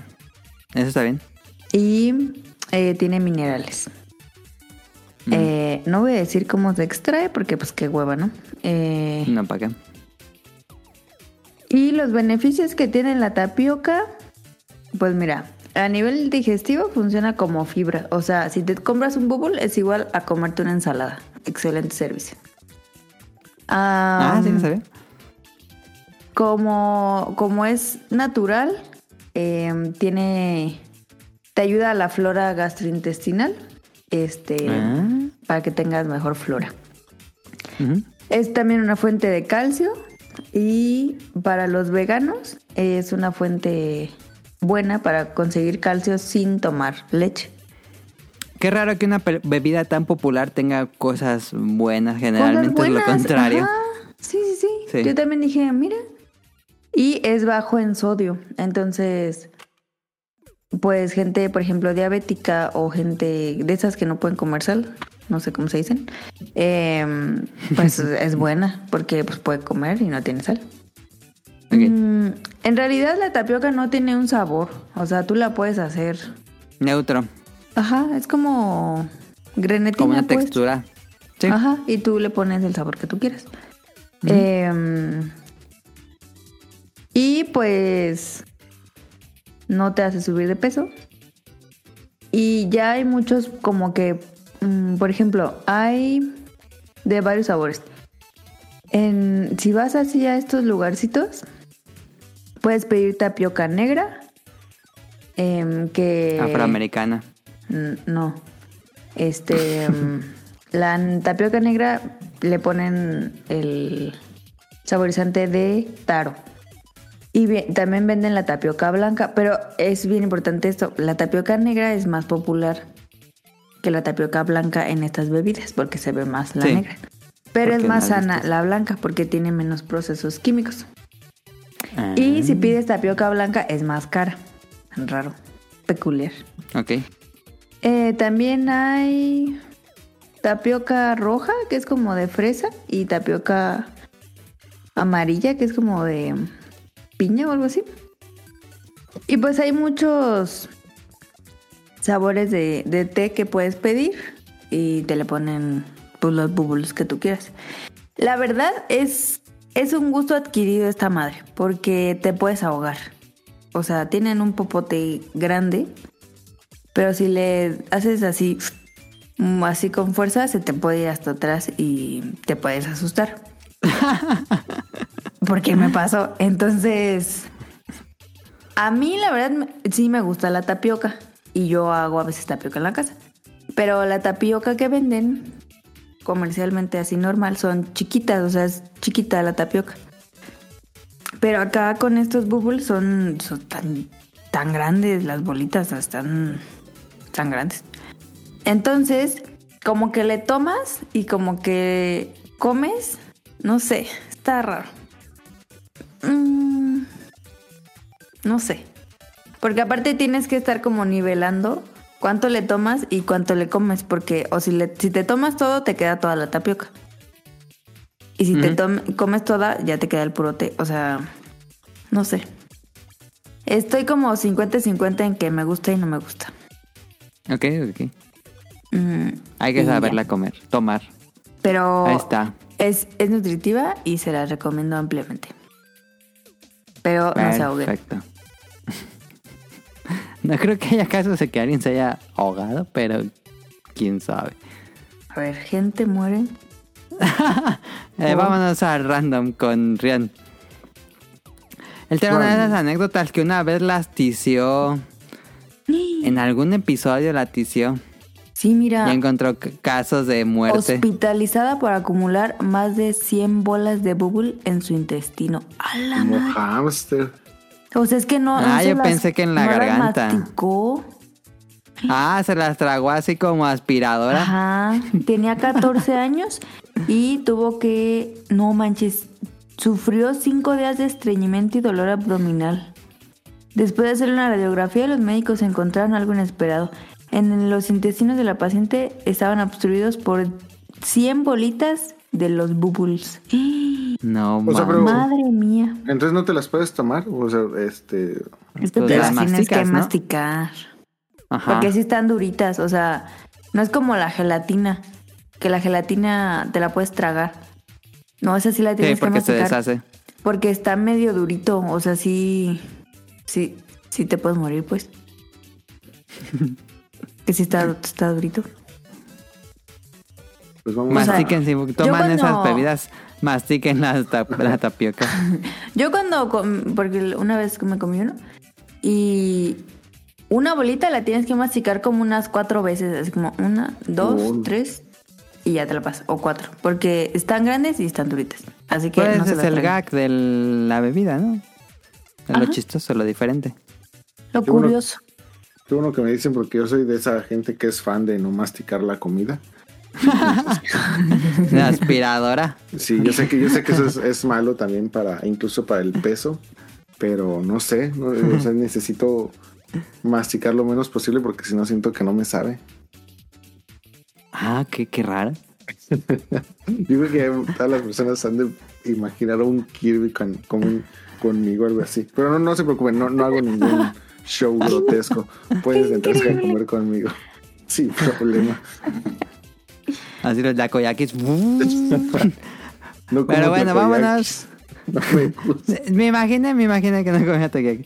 Pero No, bueno, mira, vámonos eh, a random. espera, es que encontré algo ¿Qué? interesante. Ya Otra noticia de, Sí, de la, la que- alarma. Es que yo había visto que la tapioca cruda, así la pura bolita, es tóxica. Porque en Ah. contacto con, con el cuerpo produce cianuro. Pero encontré una noticia que dice que si se cocinan mal, o sea que hasta adentro esté como... Porque lo último que se cose es como lo del centro, pues. Entonces dice Sí, que, que si se cocinan mal, las bolas de tapioca pueden convertirse en una comida fatal ya que produce cianuro. Y en marzo del 2005 se registraron 30 muertos y 100 intoxicados por esta causa en Filipinas. Ah, su madre, 30 muertos. Ajá. No, pues el joven fue de doble premio.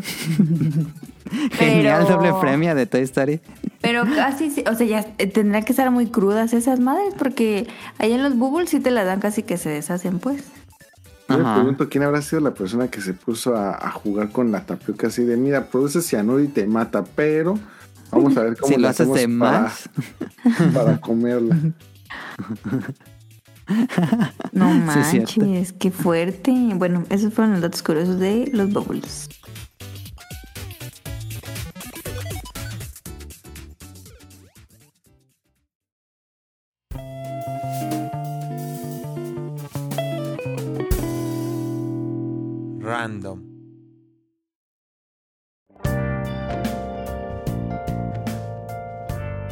Ahora sí, vamos a random. Eh, Arrión, eh, que fue, eh, ¿cómo decirlo? Víctima del, un De un delito robo. en Japón. De un atraco. ¿De es este algo raro en eh, viniendo de Japón. Entonces hoy nos va a platicar cómo Rion Jun le robaron su bicicleta. Me bajaron a punta de pistola de la bicla. Pero nada más pre- pregunta, ¿no se supone que los esos como jitomatitos que luego hay en los arbustos también son venenosos? ah, esos son súper tóxicos, sí. O sea, pero si me como uno me muero. No. No, pero Después si de te, 10. cau- te cae mal, te cae mal y probablemente te haga vomitar o te dé diarrea, no sé. Pero fíjate que- que, que está curioso porque ya es que acá por el plane, planetario, acá por hay muchas. Expo, hay muchas. Entonces, una vez fui a sacar el lápiz y yo venía así caminando con él y pues estaban los arbustos, ¿no? Y venían dos chavas platicando enfrente, caminando pues. Ajá. Y una le, una agarra a uno de esos y, y- y que agarra que le dice, ah, mira las bolitas. Y dice, no, le dice la otra, no, no manches, no te la vayas a comer, ¿eh? Y dice, ¿por qué? No, es que son súper tóxicas.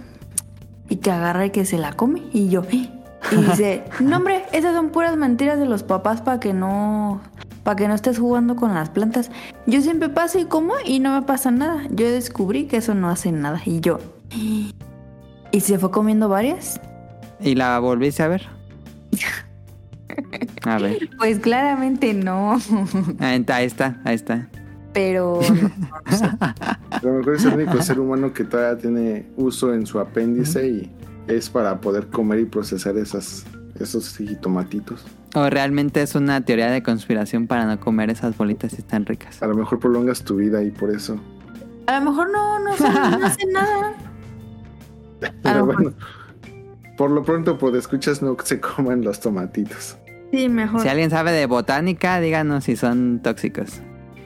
Perdón por el off topic siempre con mis preguntas. No, estúpidas. está bien, está bien, está bien. Este, lo que pasa es de que, eh, bueno, en, en los departamentos donde yo vivo, tiene el estacionamiento, tiene un espacio para dejar las bicicletas.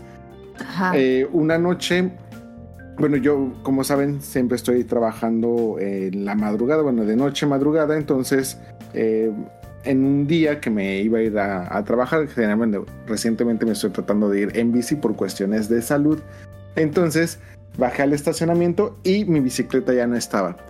En este momento pues yo me tenía que ir este, rápido porque pues ya este, se acercaba mi hora de entrada. Entonces dije, bueno, este, regresando la busco pensando en que a lo mejor yo me estaba confundiendo y a lo mejor no la estoy buscando bien porque pues sí son varias bicicletas. y- Madre mía. También pensando que pues posiblemente estaba en, en otro edificio o que a lo mejor alguien la había tomado por eh, algún error. Eh, porque también aquí donde yo vivo eh, hay algunos departamentos que yo sé que los utilizan de Airbnb. Este, porque llegan así varios extranjeros con maletas y de repente se van y cosas así. Entonces dije, o a lo mejor en eh, porque también eh, si buscan, no sé si es tan común en todos lados, pero al menos aquí en Japón es muy común que los Airbnb te digan que incluye bicicleta. En- Entonces, aquí, por ejemplo, en mi edificio, hay varias bicicletas con la llave puesta. Yo generalmente no lo hago, pero así como generalmente tampoco hago el dejar mi puerta de mi casa abierta, hay veces donde pues me voy a dormir con la puerta abierta y se me olvida.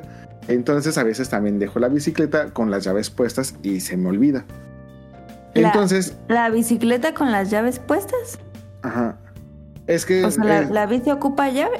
sí, es que No, en eh, el candado. los candados, generalmente casi todas las bicicletas incluyen un candado trasero que va en la llanta. O sea, no es de Ajá. esas, no es de esas cadenas que tú le pones y le quitas para amarrarlo a algún poste o algo así. Sino es un, es un círculo que está como que Mm. anclado en la llanta trasera que Ah. este como que se mete entre la llanta para que no pueda girar. Y entonces eso es lo que abres y cierras. Entonces mientras está, eh, mientras está desactivado el, el seguro, tienes que dejar la llave puesta. Y ya cuando llegas, pues vuelves a activar el seguro y ya puedes sacar la llave. O no, más o menos así funciona. Por eso pues dejo las llaves puestas. Entonces, eh, pues yo sí caí en cuenta que había dejado la bicicleta sin este con las llaves puestas. Pero pues yo decía, bueno, es que hay muchas bicicletas aquí con llaves puestas. Entonces también Mm. pensaba que a lo mejor llegó un Airbnb y les dijeron, ah, este Airbnb incluye bicicleta y es una bicicleta negra, porque mi bicicleta es negra también.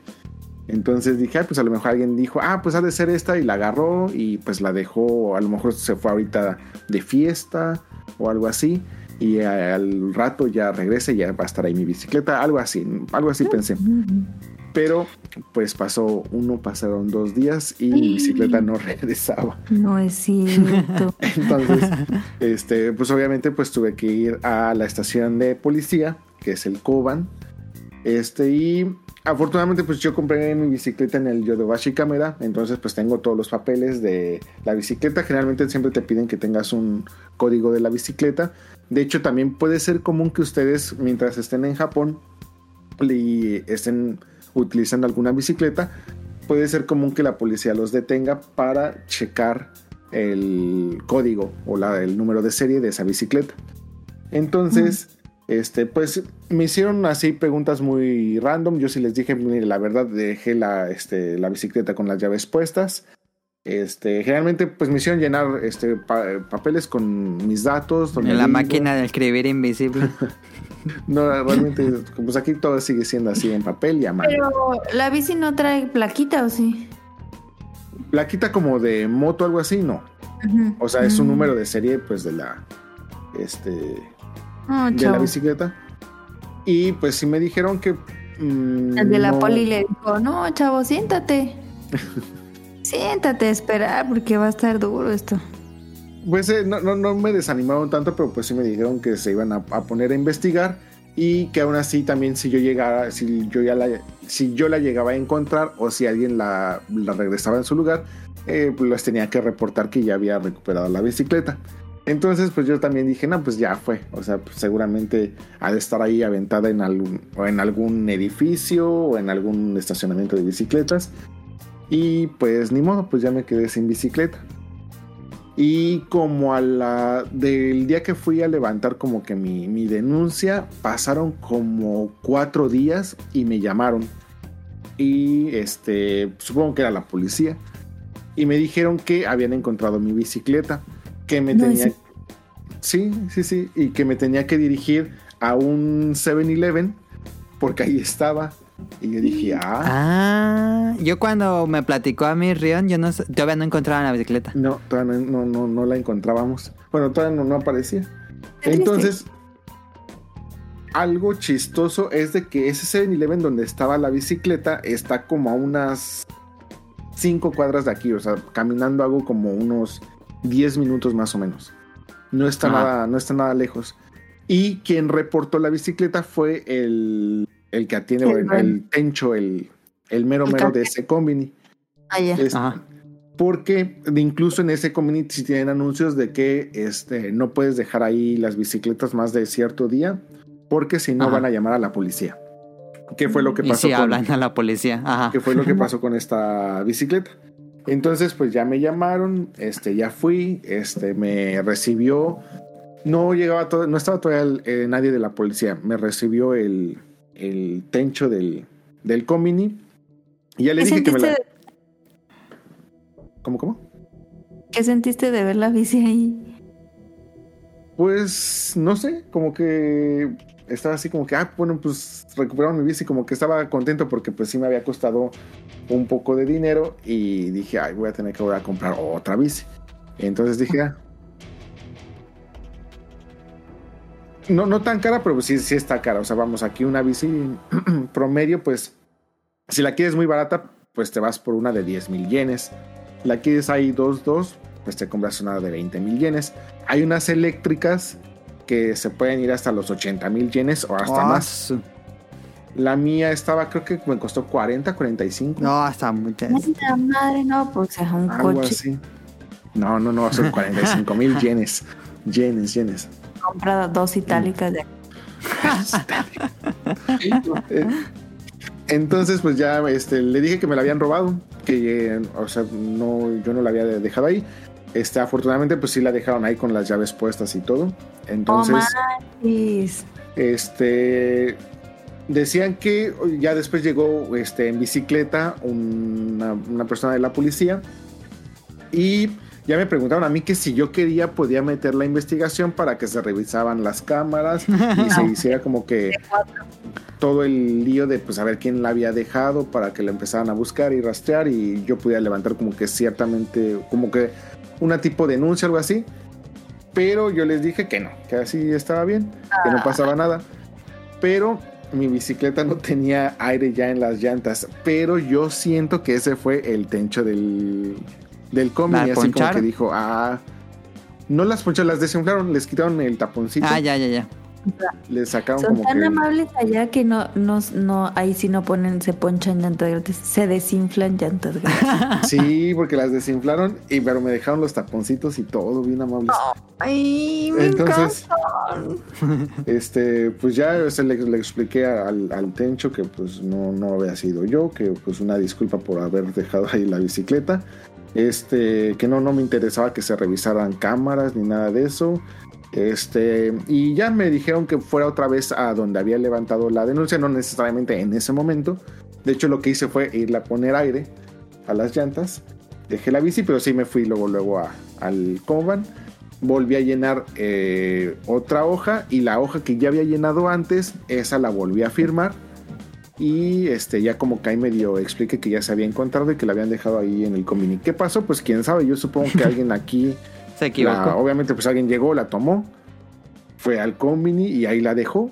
¿Por qué? Pues no lo sé. O sea, no sé si conscientemente sabía que pues la habían robado o como que le daba flojera o estaban tomados, Pero no, borrachos. o sea, no tiene sentido porque. Ah, puede ser que estaban borrachos. Porque, por ejemplo, tú la agarras y llegas al combini y, la, y dices, ah, qué pedo, no era mía. Entonces compras en el combini, te regresas y dices, la dejo donde estaba, una disculpita. Pero así de dejarla así nomás, sí está raro. Se arrepintieron. Pues, mm, por ejemplo, aquí en, en nuestro edificio de repente también nos dejan bicicletas.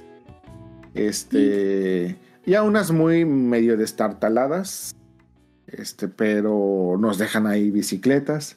O, por ejemplo, aquí tenemos la Merichari, que son las bicicletas de renta, como las ecobicis de allá, de Ciudad de México. Y de repente esas también aquí las dejan aquí en el edificio. Y pues esas no se pueden dejar aquí, las tienes que dejar en, en los lugares. Este- Designados. Pues. designados y aquí las dejan también. Entonces, eh, bueno, que también te de decir que se supone que pues hay un reglamento de bicicletas y yo creo que es el reglamento que menos se respeta dentro de Japón. O sea, para empezar, un día de lluvia ves a toda la gente en bicicleta con paraguas y eso es algo que no puedes hacer. No puedes Ah, no sabía circular que es sin ilegal. luz.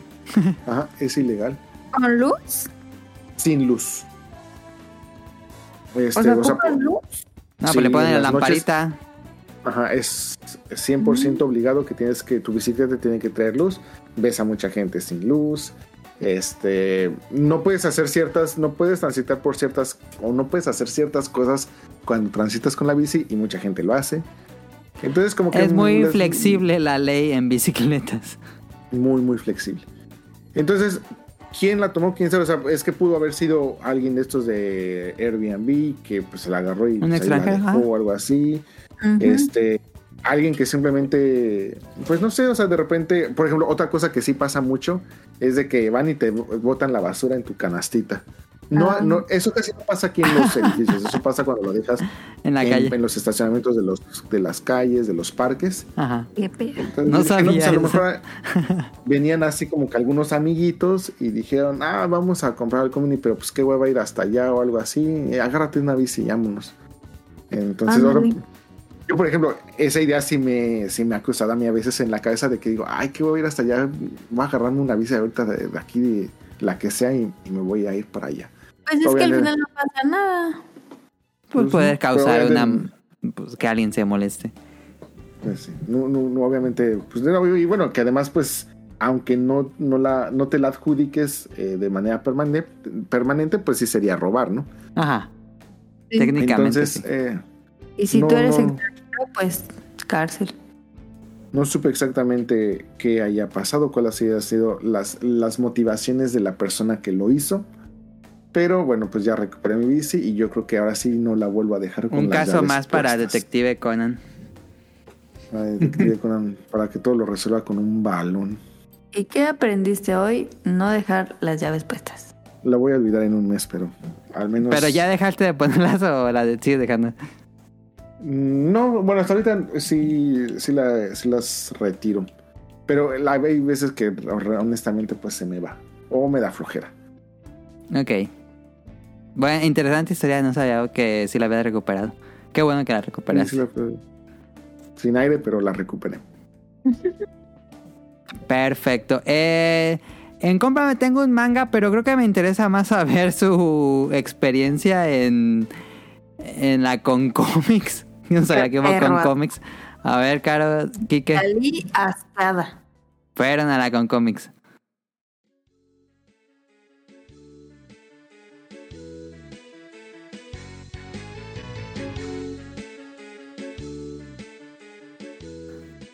Yo le dije a Kike, Kike, no gastes tu dinero, es una porquería, es pura chinada, va a oler a humedad y a calcetín. No lo hagas. No, ándale, vamos.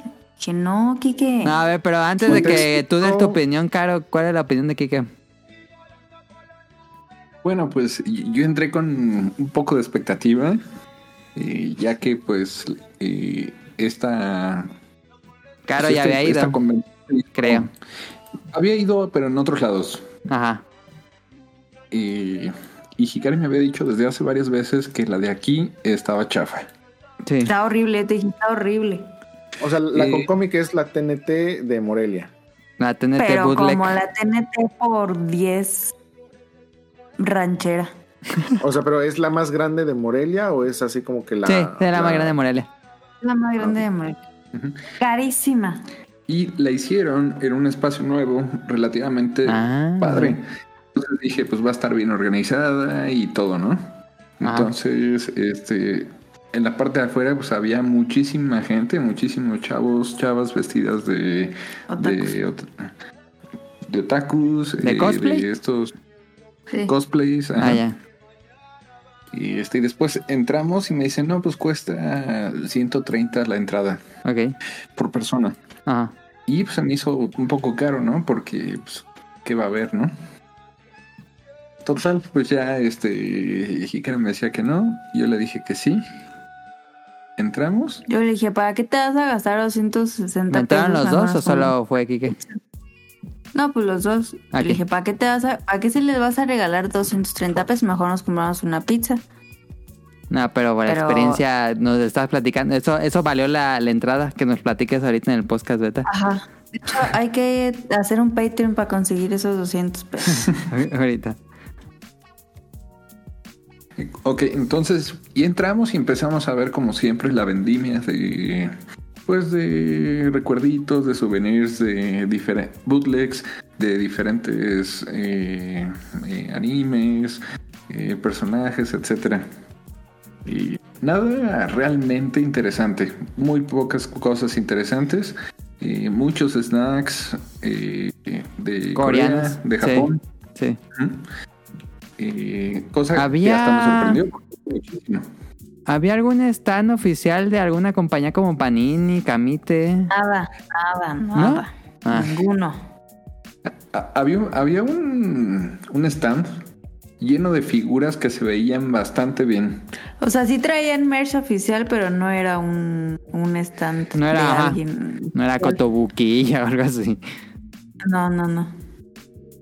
Traía, traían esas cajitas de, de monitos que te las dan en las... mm, En la ¿Qué Subo sacas Catcher. ahí? Sí, sí, sí. sí. Ajá, las Subo ¿Cómo se llama esta línea? Se me olvidó. De, hecho, hubo uno que tú te compraste, Mili, en Japón, y de One Piece. Ajá. Ujú, una caja blanca. ¿Cómo Ajá, se llaman estas había líneas de- de, de, que de UFO Catchers? Es que tiene un nombre. Esos, esos figuras muy sencillas de armar.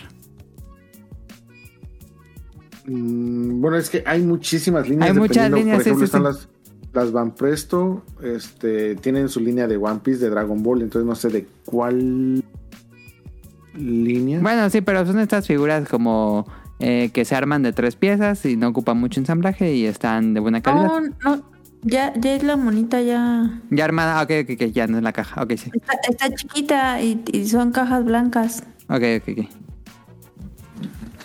A las Q Posket, las cabezonas. Ajá, son cabezoncitas, ajá. Ah, entonces sí, en las. Q Posket. Había de esos, ¿no?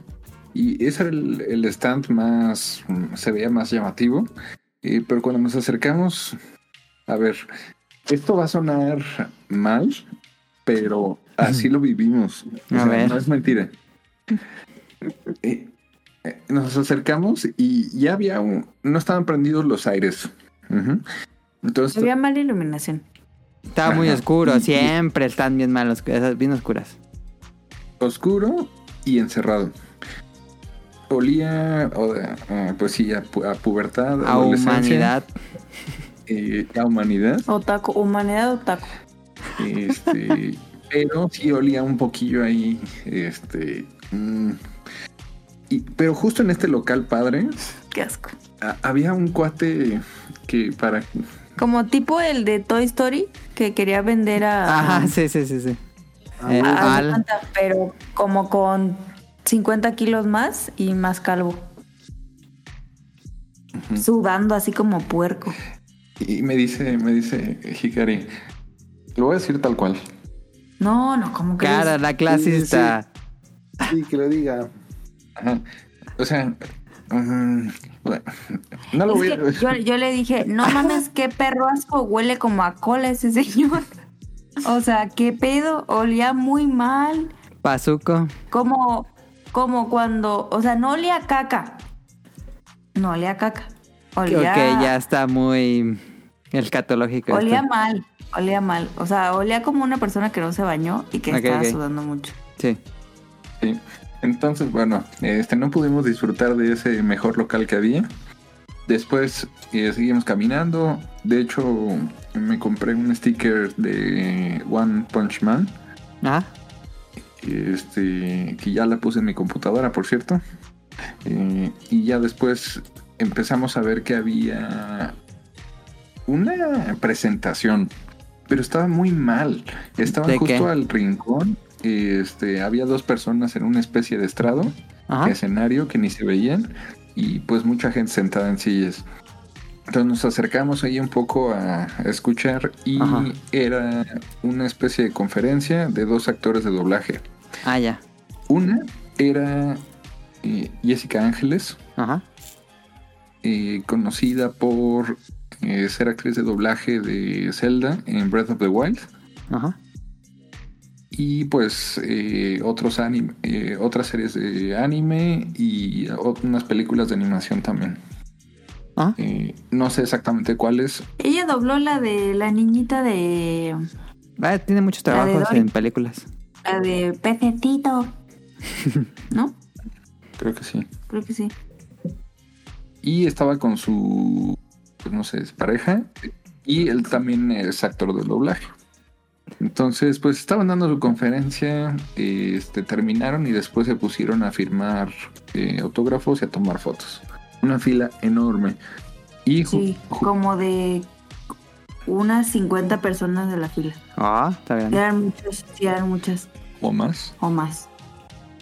Ok, entonces mientras ellos estaban después de esta conferencia, eh, este, empezó a hacerse el concurso de cosplay del sábado.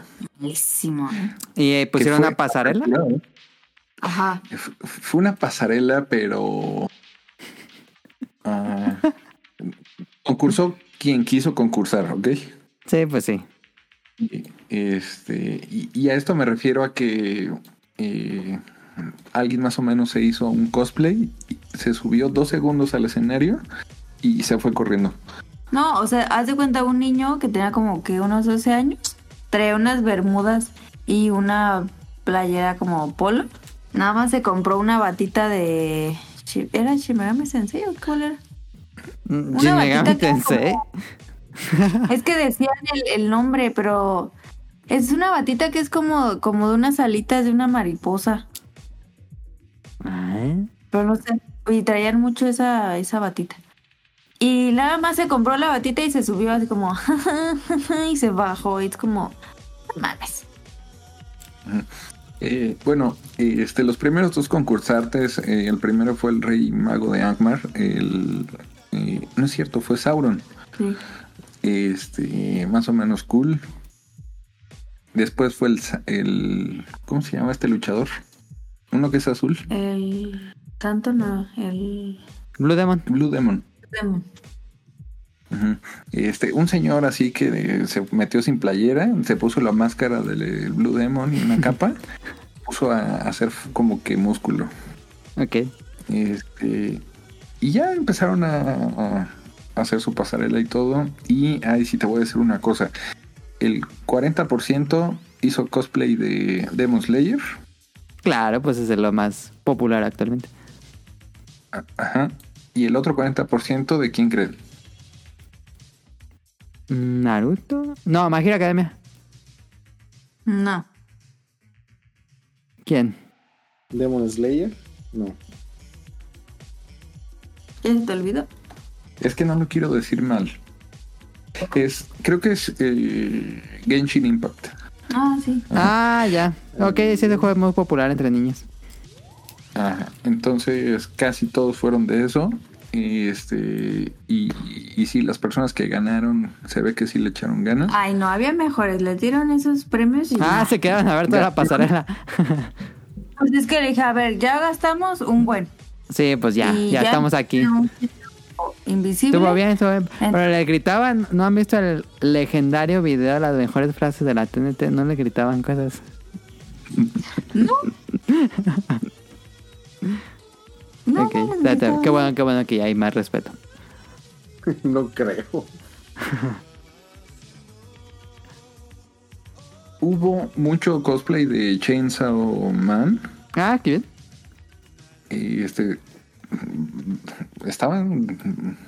Pues peculiares, ¿no? Los cosplays. Y pues bueno, ya este. Ganó un link con una armadura que Bien nunca había visto antes. Eh, y, y segundo tercer lugar, eh, Genshin Impact. Ok. Este. eh, estuvo. Pues. ¿cómo, ¿Tú cómo lo calificas? Bien culero, neta. Eh, y Ah, Bueno, pero ya no, ya no se quedaron con la duda. Estuvo bien. Ajá. Entonces. Es que yo no tenía duda, la verdad. Tú sí. Bueno, Eso déjalo. Déjalo que, que ya se quitó con la duda. Estuvo bien. Y aparte, haz de cuenta, en un puesto, a- así, así, había una torre de desechables, de esos que que tienen como la división de tres y una tapa. Ajá. Hay una torre de desechables así. Un chorro de bolsas de Mercado Libre Ok. y una señora abriendo la caja desechable, poniéndole un monito de, pues, un monito, la verdad no sé ni de qué era. Cerraba la caja, metía la, el desechable a la bolsa de Mercado Libre, la cerraba y la ponía en la torre de cajas sorpresas. Ok. Y yo dije, ¿quién va a comprar esa, esa reverenda jalada? Porque aparte el muñequito ni siquiera traía caja, o sea, era así suelto. y, y un tipo, ah, no mames, me compré una cajita de sorpresa. y la abre y yo dije, no mames, qué pedo. y había una zona de karaoke donde estaban cantando Pokémon. ¡Atrápalos ya! ¡Pokémon! Pero así súper acá. Ah, sí, intenso. Como si fuera el himno nacional. Dices, ¿qué pedo, vato? No, man, ni el himno nacional la cantas así, caro. Ah. Bueno, sí. De hecho, llegamos y estaban cantando esa de Pokémon, nos fuimos y estaban con la de Chala Chala de Dragon Ball. Ah, sí. No, hombre, Toda la gente gritando. toda la gente gritando. Y este, y bueno, ya este, pues con decepción nos fuimos. Este. Y, y- y bueno, pues así como que sin palabras, ¿no? Eh, eh, fuimos a, a, casa que está relativamente cerca de ahí. Sí, Y quedaba muy que cerca. Sí, está cerca. Tenemos un perrito que se llama Lápiz y ya le tocaba salir. Entonces lo llevamos al parque donde siempre. Que Y había está, perros con cosplay. Pues No, no había. no, Pero todas las mamás estaban orgullosos de sus hijos con cosplay. Ah, sí.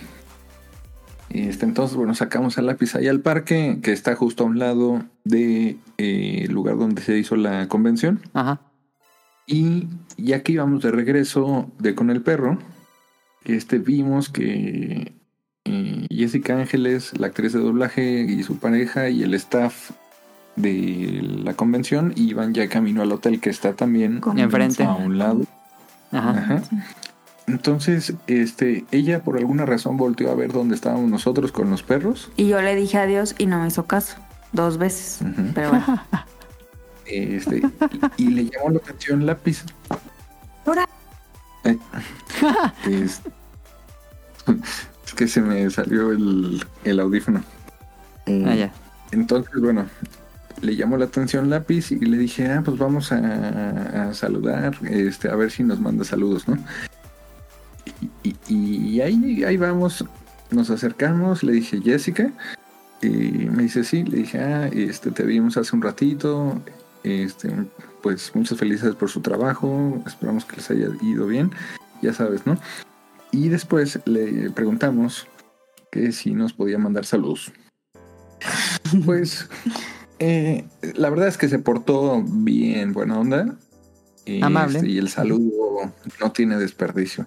Así que eh, si lo ponen en este podcast, pues Es Lo que pongo. no lo pongan, ¿eh? Lo pongo, lo pongo, lo pongo. Espérame. Yo soy Jessica Ángeles, actriz de doblaje. Les mando muchos besos y muchos abrazos y síganlos mucho. Adiós.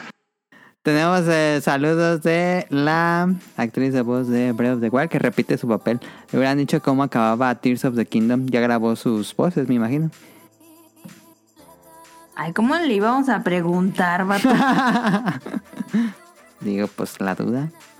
Eh, pues bueno, eso fue la aventura de Caro y Enrique en la Concomics. Una vez hablamos de la Concomics en, en el podcast beta, pero fue tantos episodios, quién sabe cuál habrá sido.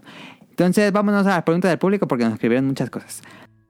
What would you do if I sang out of tune? Would you stand up and walk out on me? Lend me your ears and I'll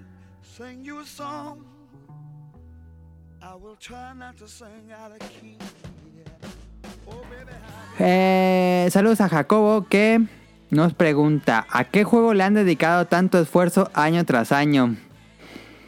Mm, año tras año, yo no soy mucho de jugar un juego año tras año, más que Monster Hunter. Pero sale un Monster Hunter nuevo y dejo el pasado y me enfoco en ese y así voy rolando entre los eh, Monster, bueno, cambia- renovando entre Monster Hunter. Mm. Pokémon lo estuve jugando, bueno, Pokémon Go lo estuve jugando varios años. Ah, sí. ¿Ustedes tienen alguno? Mm, pues panel de pon. Ándale. Sí, Panel de Pon es uno de los juegos que jugamos año tras año, sin duda. Sí.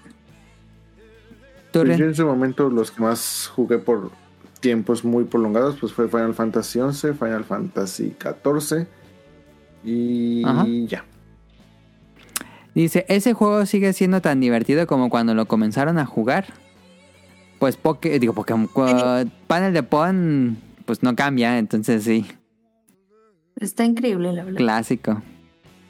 Yo supe que Final Fantasy XIV pues debe de seguir siendo muy bueno, pero sí supe que Final Fantasy XI modificó muchísimas cosas y mucha gente se quejó de eso, entonces honestamente no sé cuál sería mi opinión, pero pues yo espero que sí. Poké, digo, eh, ¿por qué quiere decir Pokémon? Eh, Dragon Quest Online. Ese pues lo sigo jugando entonces, pero eh, pues qué será, le he dedicado, según yo no llevo ni el año. Ok, ok, ok. Dice, ¿qué tendría que hacer el juego que mencionaran antes para que definitivamente renuncien a seguir jugándolo? Pues que ya no estuviera en la plataforma. Eh, Exactamente, sí. Que cerraran servidores. Que quitaran el... Sí, sí lo quitan. Bueno, ¿Te yo tengo, tengo el, el Super Famicom Mini que ahí lo trae y tengo el juego en el Super Nintendo, lo tengo físico, entonces no habría mucho Ah, bueno. Pero sí, ese podría ser un problema que lo quiten de la plataforma, no me había pensado. Este... Rian. No, pues que cerran los servidores. No, no es que con esto. Pero es que de todas maneras, pues yo eh, técnicamente ya me retiré de ambos títulos. Sí, es que sí es como un de- trabajo, sí es como un trabajo. Siempre me dan ganas de volver al 14, pero no, al final nunca me he animado. Posiblemente algún día lo haga, no lo descarto, pero Es que ocupas una party. Es- hay mucho tiempo. Y muchísimo tiempo, sí. Y al menos por los lanzamientos de este año se ve difícil. Ahí está. Saludos a Jacobo de Hobbies and Zombies. Saludo. Eh, Ela nos escribe saludos y espero estén de lo mejor. Me gustaría preguntar, ¿realmente creen que empresas como Square Enix hayan caído de su gracia o más bien como consumidores nos volvemos más exigentes esperando que cada juego nuevo esté al nivel de un Elden Ring, God of War u otros insignia? No, yo no creo eso. Yo no... Digo, sí, sí, sí nos volvemos más exigentes, la verdad. Pero no creo que eso sea la razón para que caigan, sino pues son decisiones de, ah, de ser más avaros, la verdad. Bueno, esa es mi opinión, no sé ustedes. Pues es que yo todavía no, no, no evalúo que eh, hayan mm, caído de, de mi gracia. O sea, yo todavía sigo queriendo mucho Square Enix. No han tomado todavía una decisión que me haga eh, detestarlos, odiarlos. No estoy muy contento con, con Kingdom Hearts, pero se los perdono. este, pero no. este- este Este, eso sonó como el fan predeterminado genérico de todo el fandom de Kingdom Hearts. No, pues es que yo ya ni soy fan. Yo me, me bajé del barco, ni siquiera jugué el 3. Ya Ah, me ok, bajé ok, del barco hace mucho tiempo. sí. Pero sí, no, este, pero no, no, yo, o sea, le sigo teniendo mucha fe. Este, yo no, no sé si es el, la misma visión de Millie, pero yo creo que justamente este programa no es tanto como para echarle tierra porque Hate. estemos eh, en modo hate, sino porque eh, pues yo creo que justamente hay mucha, todavía hay mucha esperanza por la compañía y como que es recapitular qué ha pasado mal y pues qué nos gustaría yo creo que, que mejoraran o que cambiaran y más ahorita con esta, con esta noticia del, del presidente, pues para que pues tuve- tengamos mejores juegos. Nosotros buscamos que. Digo, ni somos inversionistas ni nada, pero como jugadores buscamos mejores juegos y que eh, no se suban a todos los trenes de, moda que, haya. Eh, gracias a Ela por escribirnos. Jesús nos dice, yo creo que sí van a crecer. La cuestión es que deben enfocarse en sus franquicias y diversificar las consolas en las que aparecen para tener más ganancias. Sin embargo, sí hubo mucho bodrio hace años. Creo que deben darle mayor peso a Dragon Quest, justo lo que platicamos. Varias preguntas para el staff invitados. ¿Qué franquicia les gusta más de Square Enix? ¿Qué? Chispas. Final Mm, Fantasy. No, pues. Pues es que no, no sé decir si Final, Final Fantasy o Dragon Quest. Eh, pues Yo la clásica.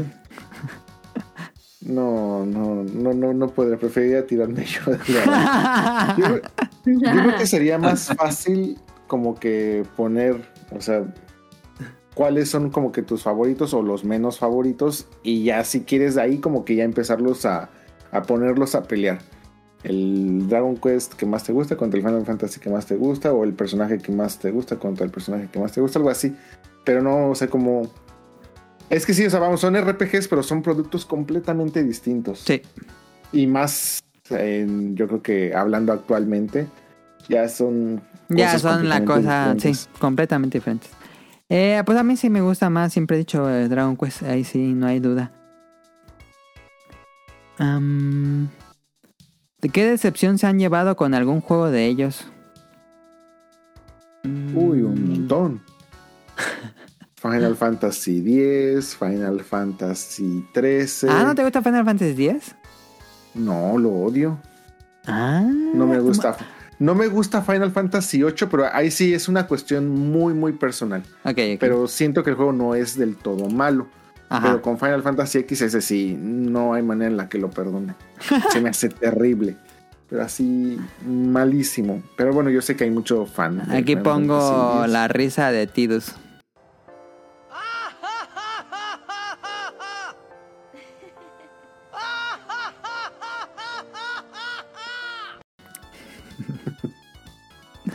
Ay, lo peor es de que hasta tuve un intento de platinar ese juego cuando salió en... Ajá, tuvo una remasterización. En Play Ajá. 4, si no me equivoco. Y se quedó nada más en terminarlo. Bueno, pero y lo bueno, acabaste. ahí... Ah, no, sí, sí, desde que salió en el Play 2 lo, Ajá, lo- sí, lo sí, acabé, sí. pero Pero ya para darle varias vueltas, pues es que pues, si eres fan, es que es Final Fantasy. ahí está.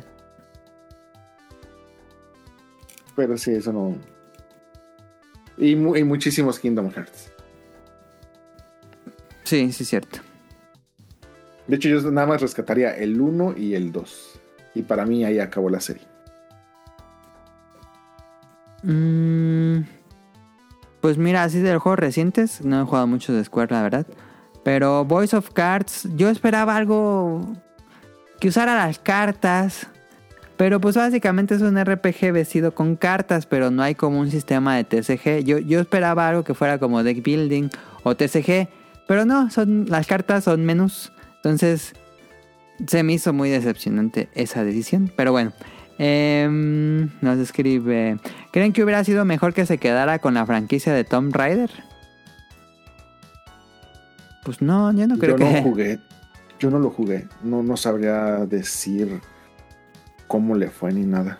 Yo prefiero que las, que las IPs, las franquicias occidentales, se queden con estudios occidentales y los japoneses con japoneses, porque. Pues como que no.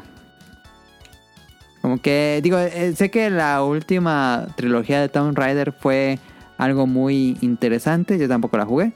Eh, pero está bien que se quede con estudios occidentales, según yo. Ah, ¿Por qué no han sacado más información de Dragon Quest? La pregunta del millón de dólares. Pero habíamos platicado hace unos programas que sentimos que había una especie de eh, problemas internos con Dragon Quest, tal vez, que hasta se fue uno, el productor de la franquicia se fue, em, o lo fueron. Pero sí, ha estado completamente en silencio Dragon Quest. En cuanto a anuncios, porque ahí sale Dragon Quest Treasures, pero anuncios de próximos juegos desde el, desde el evento de 35 aniversario de Dragon Quest, que ya tiene dos años o tres. Creo que ese año va, cumple tres años de ese evento. Y no han dicho nada de nada de nada de Dragon Quest 12, de Dragon Quest 3 y de Dragon Quest eh, lo que siga. Ese productor no estaba ligado con eh, los Dragon Quest ni con el 12 ni con el remake. Ah, Este, Él es más como de los Dragon Quest que fueron los Móvil. Heroes. Ah, ok. Este, aquí tengo la lista, pero este, si quieres, este, continuar, pero sí tenía aquí toda la lista. Estuvo muy involucrado con, este, con muchos títulos muy interesantes, pero no, él, él no, él no está relacionado con estos títulos que se están, lo hacen los importantes, los fuertes, entonces, este, Entonces, ¿por qué Supongo crees que, que no han sacado información?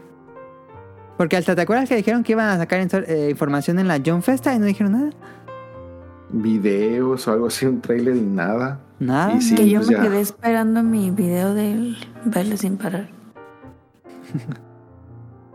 ¿Me perdonas? No,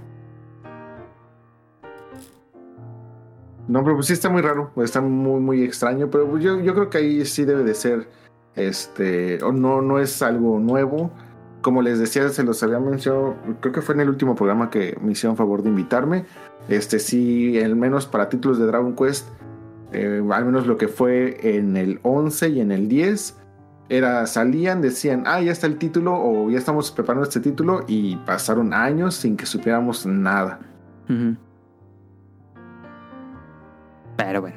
Eh, ¿Serán día 1 de Final Fantasy XVI? Sí. Y Rion ya tiene apartado la edición especial, creo. Entonces, ya ni para qué preguntarle si va a ser día 1. Así es. Eh, pero sí, a mí sí me llama mucho la atención y eso que yo no soy muy fan. Pero bueno, me gusta muchísimo que regresen a la época medieval. Yo nunca he sido fan de de setting moderno con fantasía en Final Fantasy. Siempre eso como que me aliena mucho, ya lo dije.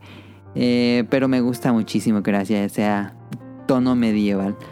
Dice, ¿qué otra compañía japonesa de RPG les agrada y por qué? Pues obviamente diría Atlus, Persona Team. Ese es como por muchos de mis compañías favoritas.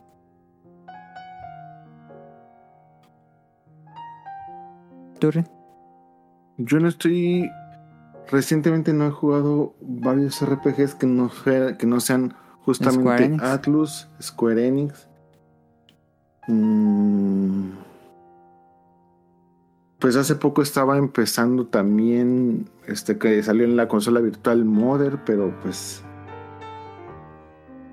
No es que sean un- una empresa dedicada a RPGs. Mm, sí, Nintendo tiene RPGs, pero no es completamente de RPG. Yo estoy jugando ahorita Fire Emblem, que es un RPG. Pues yo me quedaría con esos. Ok.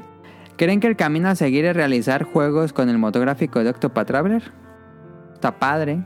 Em, no me gustaría que todos fueran con el 2D HD, pero sí está padre. Creo que también han abusado un poco de este motográfico con Bravely Default, que se parece un poco con...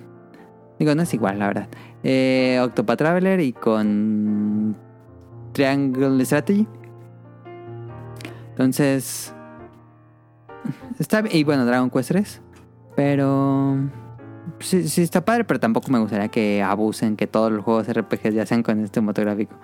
Chiquitos, pues. Ah, Square se está yendo poco a poco al mercado de los móviles y dejarán las consolas. ¿Tú qué dirías, Ren? Poco a poco no, yo creo que sí le metieron muchísimo, o sea, están muy, muy metidos. Pero pues es que eso ya es hablar de compañía japonesa promedio, o sea, casi todos se metieron Sí. completamente a, a móvil. Este, ya, ya lo platicamos mucho, pero este. Yo creo que justamente mucho de lo que discutimos hoy es ver esa parte de que a pesar de que están muy metidos en la parte de móvil, pues no quieren abandonar lo que son las consolas caseras. Y pues a lo mejor el, el futuro yo no lo veo malo.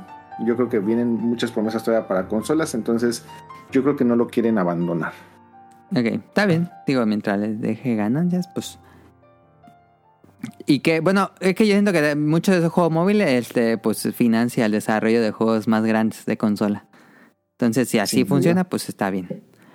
Am, esta pregunta tiene que ver con Square Enix. ¿Qué recomiendan hacer con el perro calor que ya se está dejando venir estos días?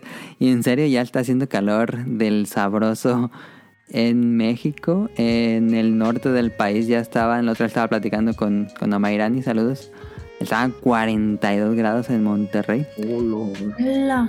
Este, y aquí, aquí ha estado tranquilo, pero ya se siente calor.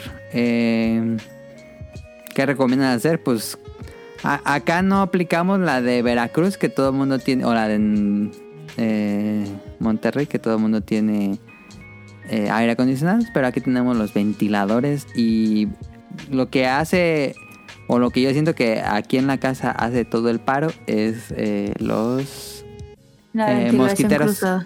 Mosquiteros, sí. Eso hace la casa muy fresca, tener siempre mosquiteros puestos.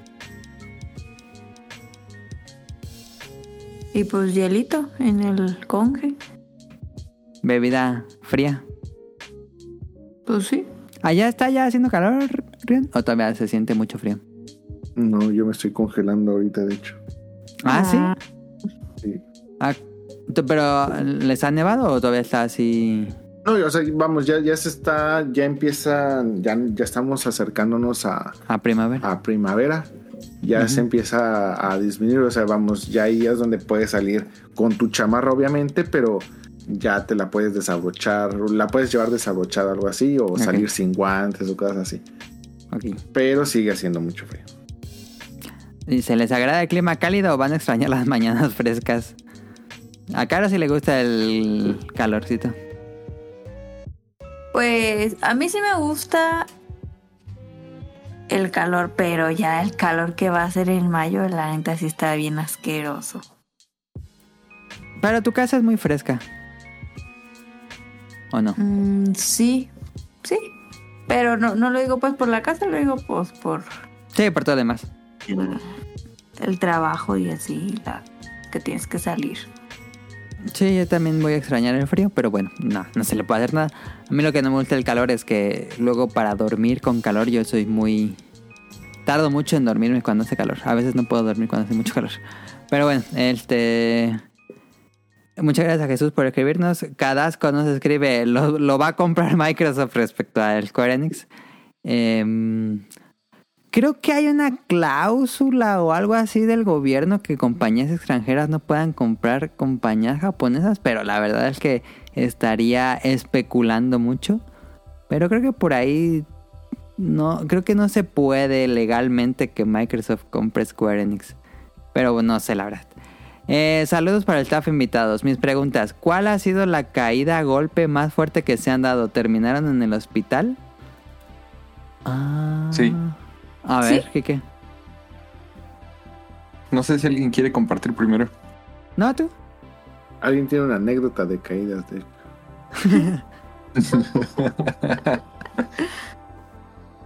Bueno, eh, tengo varias. Eh, ¿Quieren fracturas o descalabradas? Las que tú quieras. Ok. Eh, a ver, voy a empezar con la fractura. Eh, cuando estaba más chico, vivía una especie de primada, de privada. Eh, entonces, bueno, nos juntábamos ahí los amigos, eh, donde estaba una especie de jardín. Eh, y estos jardines generalmente estaban delimitados como por arbustos, ¿no?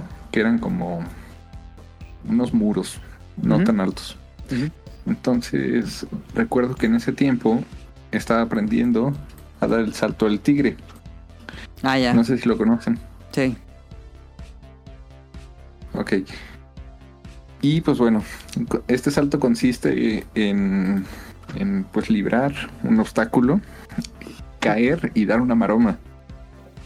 Como parkour. Por alguna razón. ah, pues sí, es como el parkour. Entonces, bueno, eh, pero caes directo de maroma. No caes con los pies y después te echas la maroma. Ajá. Sí. Entonces, este, hice este salto, pero creo que me excedí. Y justo cuando iba aterrizando, eh, mi brazo derecho eh, tocó el piso y ahí el tiempo se detuvo.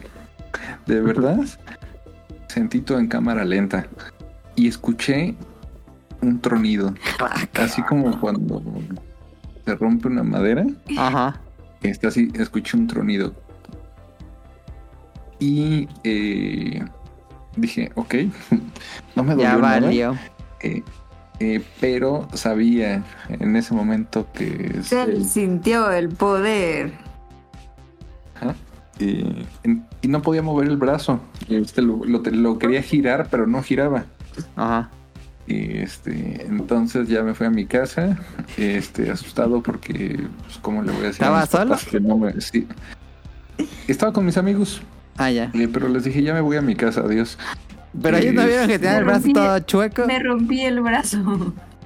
Es que no sabía que se me había roto. Pero no se había roto. Eh, no se había roto. Ah, ya, ok.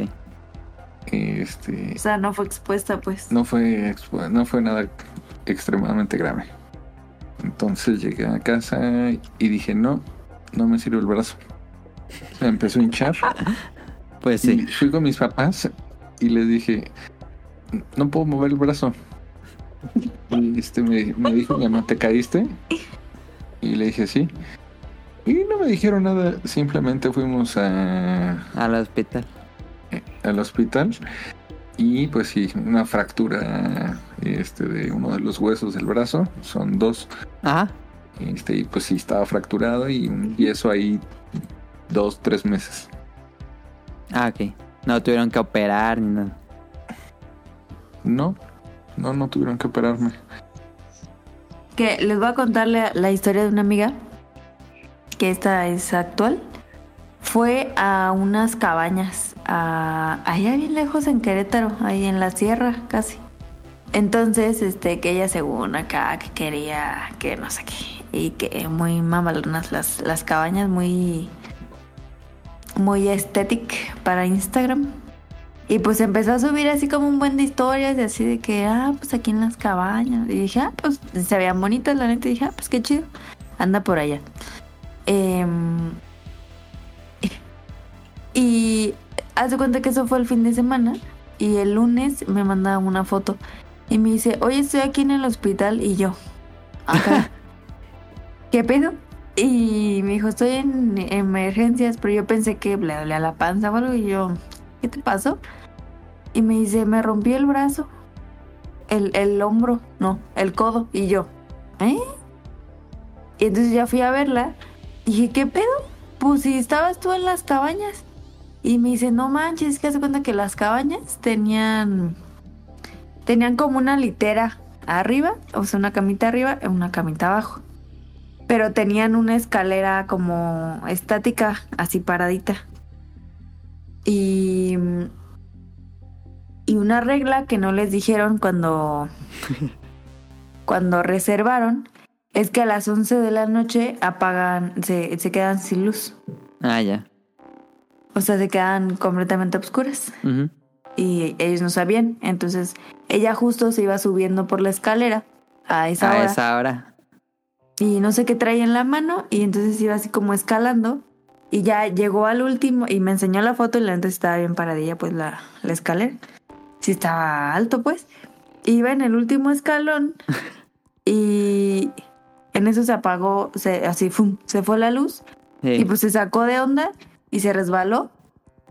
Eh, y pues lo único que cayó fue el codo y se lo rompió y lo tuvieron que operar. Ah, Le pusieron, no le pusieron clavos, le pusieron unos alambres raros. Y, esta es su nueva cadera. Y se y esa fue la historia. Y entonces, como es abogada, ya demandó a las cabañas y las cabañas le pagaron la operación. Ah, sí. ¿Eh? Pues, Y pues ahora está en, en recuperación porque pues sí duró en el hospital como dos, tres días y ya ahorita está en su casa, pero pues no sabe si se va a poder mover el codo o no, no manches. porque le tienen que quitar los alambres. Justo se rompió el huesito que hace que, Que se gire. que dobles el codo. Ok. Entonces es- estuvo feo, estuvo fuerte. Y ya. Articulación. Rian, ¿tú tienes alguna anécdota? Mm, Yo Ah, no, no, no me he roto nada aún. sí, yo Es tampoco. de me- nuestro team. ¿Tenías alguna otra, Kike? Sí, una vez este eh, estaba jugando en la computadora. Este y-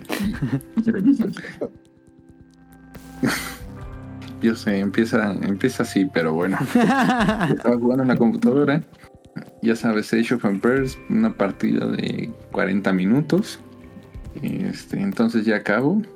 Y pues en estos equipos viejos, porque esto fue en el, no sé, 2005, 2004.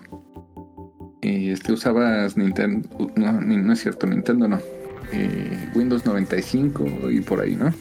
¿Mm? O, o- o a lo mejor lo más moderno. XP para um, esa época debió ser Ándale. XP. XP. Entonces, bueno, apagas la computadora, apagas el regulador, que normalmente está en el piso. Sí. Entonces, eh, apago el regulador que está abajo, me agacho, después me levanto y cierro los ojos. Y cuando los abro, estoy en el piso. Viste estrellitas. Vi estrellitas. Este. Y, y- y, pues no sé, me desmayé. Tiempo después, incluso hasta muy reciente la fecha, supe que eso se debe a que tengo el pulso cardíaco de, de Nosferato. Este. O sea, muy bajo, pues. Muy bajo. Muy bajo. Ajá. Ah, Es que no muchos entienden Nosferatu. Ay, cómo no. Y yo les pregunto, ¿de cuánto se imaginan que es un pulso bajo? 60. Ujú. 60. Bueno, él lo tiene, él lo tiene en 40. ¿Qué? Ah, Cuando estoy despierto, normal, eh, 40, 60. Pero cuando estoy relajado, pon tú que estás sentado jugando, o que te recuestas, o que te duermes, mi récord ha sido... mi récord. No, y esto es raro. 31 latidos. Ah, Sí, No está mal, chavo. Eh, entonces, bueno, este, no sé, eh, de hecho, fui con el cardiólogo, me hizo un examen, este, te conecta a un aparato durante 24 horas y estoy bien. Es mi, es mi anatomía. Bueno, pero ya no funciona. contaste tu. Bueno, el chiste es que me desmayé, este, y desperté en el piso con una rajada en la cabeza, este, y un poco de sangre, ¿no? pero fue Este, por la caída de desmayarte o fue porque chocaste con Sí. él. Ah, ok, ok. Sí, me, me caí en un banquito, este, justo donde tú descansas el pie, y pues ahí me abrí la cabeza. Mm, Este, entonces ya limpié y pues me saqué de onda. Este, bajé con mi mamá que estaba abajo y le pregunté, oye, ¿no escuchaste un ruido? Y me dice, sí, se cayó un mueble. Este, y me acuerdo que ese día sí me dijo que se cayó, se cayó un mueble. y, y no lo dije y no le dije nada porque me daba pena. Este, entonces ese día había quedado de ir a jugar con un- cuate, no me acuerdo qué. eh, creo que era el GameCube que jugábamos en ese tiempo. Este, ya me fui a jugar y tal. No fui a que me cosiera ni nada. Este, ¿Y te quedó con el abierto? tiempo que me cerró. Ah, ya. Sí. Pero te quedó Este, se cicatriz. me cerró y tal. Una cicatriz que parece el cancié. y que todavía la tengo. o- Sí, pues sí. Y la tendrás. y la tendré. Ajá. Y tiempo, y tiempo después fui a hacerme una tomografía y pues no me pasó nada. ¿Una tomografía? Sí. Y, Este, pero bueno, esa es otra historia chistosa. Ok, bueno. Tengo otra. Sí, No, pues ya. Y es bien tarde. Pero nada más voy a decir esto. Grabé un video este cuando mi explicación y ese video está en Facebook. Este, una rajada que me hice en la mano que me corté con un letrero de no estacionarse Ah, enfrente ya. de una farmacia. Este, y bueno, ya eso es otra historia. Sí, pero esa no acabó en el hospital. Sí, se acabó en el hospital. Bueno, esa la cuenta es para la otra. Queda guardada la historia de ese De corte. Eh, dice, coleccionan figuras, ¿cómo le dan mantenimiento, limpieza? Yo, pues no, no, ya no colecciono figuras porque ya no tengo espacio. Em, las limpio con un trapo, generalmente, por ejemplo, mi librero. ah, hay muchas figuras y en enero, por ejemplo, en enero las limpié. Digo, siempre tengo la tradición de limpiar en Año Nuevo, ese día, eh, y agarro cada uno y les paso un, con el trapo. Pero me fijé últimamente, he estado usando un plumero, sí se llama así, sí. Y sí, el, el chiste es que no se les acumule mucho polvo, entonces con un plumero le das así rápido. Y sí, sí queda bastante bien. Y lo limpio con... La limpio no tan seguido, la verdad, con el trapo, porque si es mucho tiempo. Eh, ¿Y cómo que se llama? Ay, se me fue el nombre de este... Que es una latita para que no se les quede polvo. Ay, se me fue el nombre. Que es como armorol. Ay, se me fue el nombre. Se me fue el nombre. Es que ese le, le echo al. ¿Será ¿Cuál? Pledge, Pledge sacudidor, sí.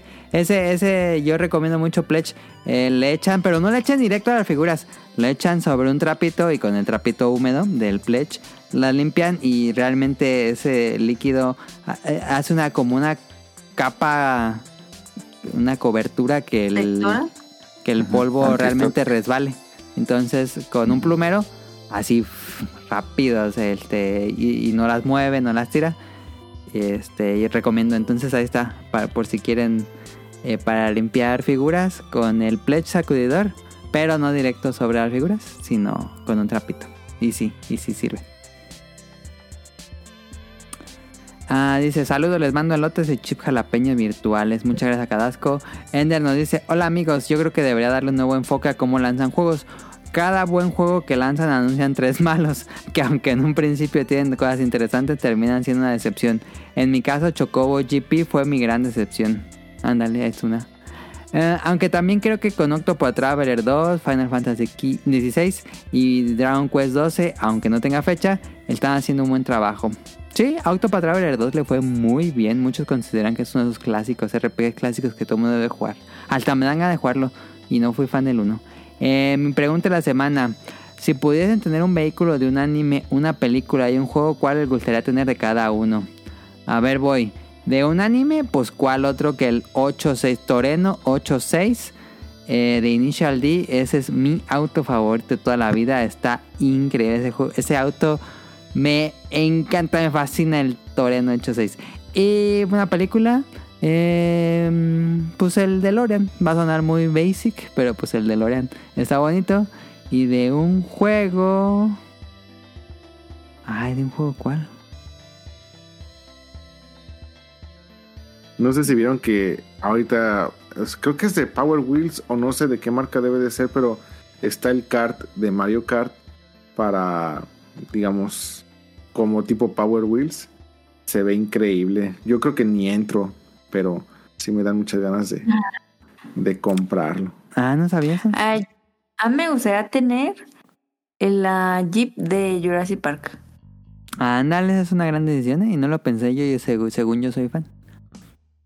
Es que está muy padre. O los coches del 007. Están padres. Ajá. ¿Alguien más? Yo me voy por el Aston Martin de James Bond ¿Mm? 007. Ujú, Muy bonito. ¿Tú, Ren, cuál bicicleta escogerías? ¿Qué bicicleta? Pues, mm, pues la que sea, no, no, no, se me, no se me ocurre así como que ahorita un, un- un vehículo en particular. Pues Digo, pensamos todos en puro autos, pero dijo vehículos, puede ser bici, avión. Pueden helicóptero. ser Evas, pueden ser Gundams. De un juego, Pues, pues, entonces Metal el- Slug. Me encantan los Metal Slug. Yoshi. Yoshi, pues, Yoshi como vehículo. ok. Puede ser, puede ser. No, sí tendrá que, que- que pensarlo, pero pues eh, también comentaron los más icónicos. Cualquiera de esos estaría bien. Por cierto, en el programa pasado decían eh, sobre que no está el Hachiroku en el en algún juego de, de carreras o de arcades. Pero es que aquí en Japón, este Initial D tiene sus propios arcades. Sí, tiene su propia ¿eh? Entonces también para que cuando vengan por acá puedan. Pero no te hace Initial raro D. que. Yo creo que debería haber eh, colaboraciones con. Pues con simuladores o con estos juegos más grandes que. Siento que la escena arcade en Japón, pues es muy de Japón. Pero bueno, quién sabe qué tantos fans Initial D hay en todo el mundo. Es que, o sea, sí siento que hay, hay fans, pero yo honestamente si no los hubiera conocido ustedes, yo no yo creo que yo no conocería otro fan de Initial D en México. Ok, sí. Somos poquitos, pero ruidosos. Em, JC nos escribe desde Instagram. Saludos a los integrantes del podcast y a los invitados. Si es que hay. La semana pasada, con el tema de las colaboraciones de ensueño, mencionaron una de las tortugas ninja con los Power Rangers, la cual es buenísima, el cómic, que hasta le sacaron una serie de figuras de acción. Pero también mencionaron una con Batman, la cual para mi opinión es la mejor, ya que los personajes de los dos universos son de mis favoritos. Ya que, spoiler, algunos de los villanos de Batman son convertidos en mutantes y el diseño les quedó genial. Por cierto, ese cómic tiene un, un tomo compilatorio y una segunda parte, la cual está mejor. Y en México los vende Camite. Y como fan tenía que comprarme una, esta figura que es de mis favoritas, Mike vestido de Batman. Nos mandó la foto, pero no la pude poner en el guion. Está muy padre la figura. Está, tiene una mm, estilización muy bonita. Está muy padre. Eh, pregunta, ¿tienen alguna consola o juego que les guste mucho su presentación? Ejemplo, a mí me gusta mucho el Game Boy Color morado transparente y mi cartucho de Wario Land 3 que es verde transparente. Ah, consola, pues siempre voy a decir una cristal. Mm, me gustan mucho las consolas cristal. Me gusta mucho el control cristal que salió de Play 4 de Death Stranding, que era amarillo cristal. Uf, estaba bien bonito ese control. Y de ¿Lo cartucho. No, no lo tengo. Pero está bien bonito. Este, y de cartucho me gusta muchísimo el cartucho de Pokémon. Ay, ¿cuál es el que sigue? El que ju- junta. Cristal. Ajá, cristal. El que junta plata y oro, ¿no? Es cristal. Ese, ese tiene como, como una textura como la pasta de dientes para niños. Uy, está bien bonito ese cartucho. Tú, A que mí- seguramente tienes este bastantes. Me gusta muchísimo, así de diseño, mm, en cuanto a diseño, me gusta muchísimo el DSi blanco. Ah, sí, muy Mac. Lo compré en mi, la primera vez que vine a Japón. Me compré un y curioso porque tenía candado regional, entonces pues creo que no pude hacer mucho con él, pero ahí, ahí, ahí debe de estar. Es- ese diseño en cuanto a consola y en el color y todo se me hace muy bonito. En cuanto a consolas edición especial, hace poco descubrí justamente que hubo un Game Boy Color edición especial de Lawson. Este, Ah, no sabía. Pero lo interesante es de que no tiene, o sea, no tiene ninguna etiqueta ni nada así de Lawson, Ajá. sino un color, es un azulito transparente. Ah. Está muy bonito. Ahorita lo muy bonito. Es, está también este lo pueden ver ahí exhibido en los reels que estoy. Ah, pero creo que ya desaparecieron. Ah, no, pero en Twitter En están Twitter están los videos. No, y si no, este sí, mejor googlearlo para que veas una imagen de cómo se debía de ver este bien. Esa, esa edición también está muy, muy bonita. Y me gusta mucho, este, tengo el PlayStation 4 Pro de Rátalos. Esa edición me gusta muchísimo. Ah, Se me muy hace muy, muy elegante. Está muy bonito el de Lawson. Ese es un azul cristal. Está muy bonito. Aqua Blue Milky. Y es justamente eso. Es un Aqua Blue, pero con un- como con un tono blanco como, como de leche. Muy bonito, ¿eh? Nunca lo había visto. Y la lástima que ese que vi, pues sí estaba bastante desgastado. Y lo he estado buscando así en mejores condiciones y al parecer no hay. ha de o sea, ser pues, yo creo ultra raro. Sacaron yo creo que 50 o algo así. Sí, porque, sí, fácil. Y todos los que he encontrado están en unas terribles condiciones. Pero véanlo, búsquenlo. Está muy bonito. La verdad está muy, muy bonito. Y el Game Boy, el primer Game Boy Advance en blanco me gustaba mucho. Se me hacía muy bonito. Mm. ¿Ustedes, Caro? Kike? Mm, A mí, la, mi favorita, el PSP y el PS Vita. Se me hacen unas consolas preciosas. ¿Pero la normal o de algún color? No, negro. Ok. Ya es no que lo black. que me gusta del, del PS Vita es que tenía como un acabado en, como en vidrio, ¿no? Cristal. Sí, se veía como muy profesional. Muy qué elegante. Ajá. Yo tuve una consola de Nintendo 64 naranja transparente. Ah, pero ¿de qué juego era ese? Sí, estaba bien padre ese. Como Fanta. Ajá, color Fanta. Sí. Y con eso y con los Yelocos me hice fan de las cosas transparentes. Sí, está bien Eh, padre. en- entonces esa consola le agarré muchísimo cariño porque me la regalaron ya hasta el final de los últimos tiempos de Nintendo 64. Ujú. Y este, pues dije, por fin tengo mi propia consola. Entonces pues me enamoré de.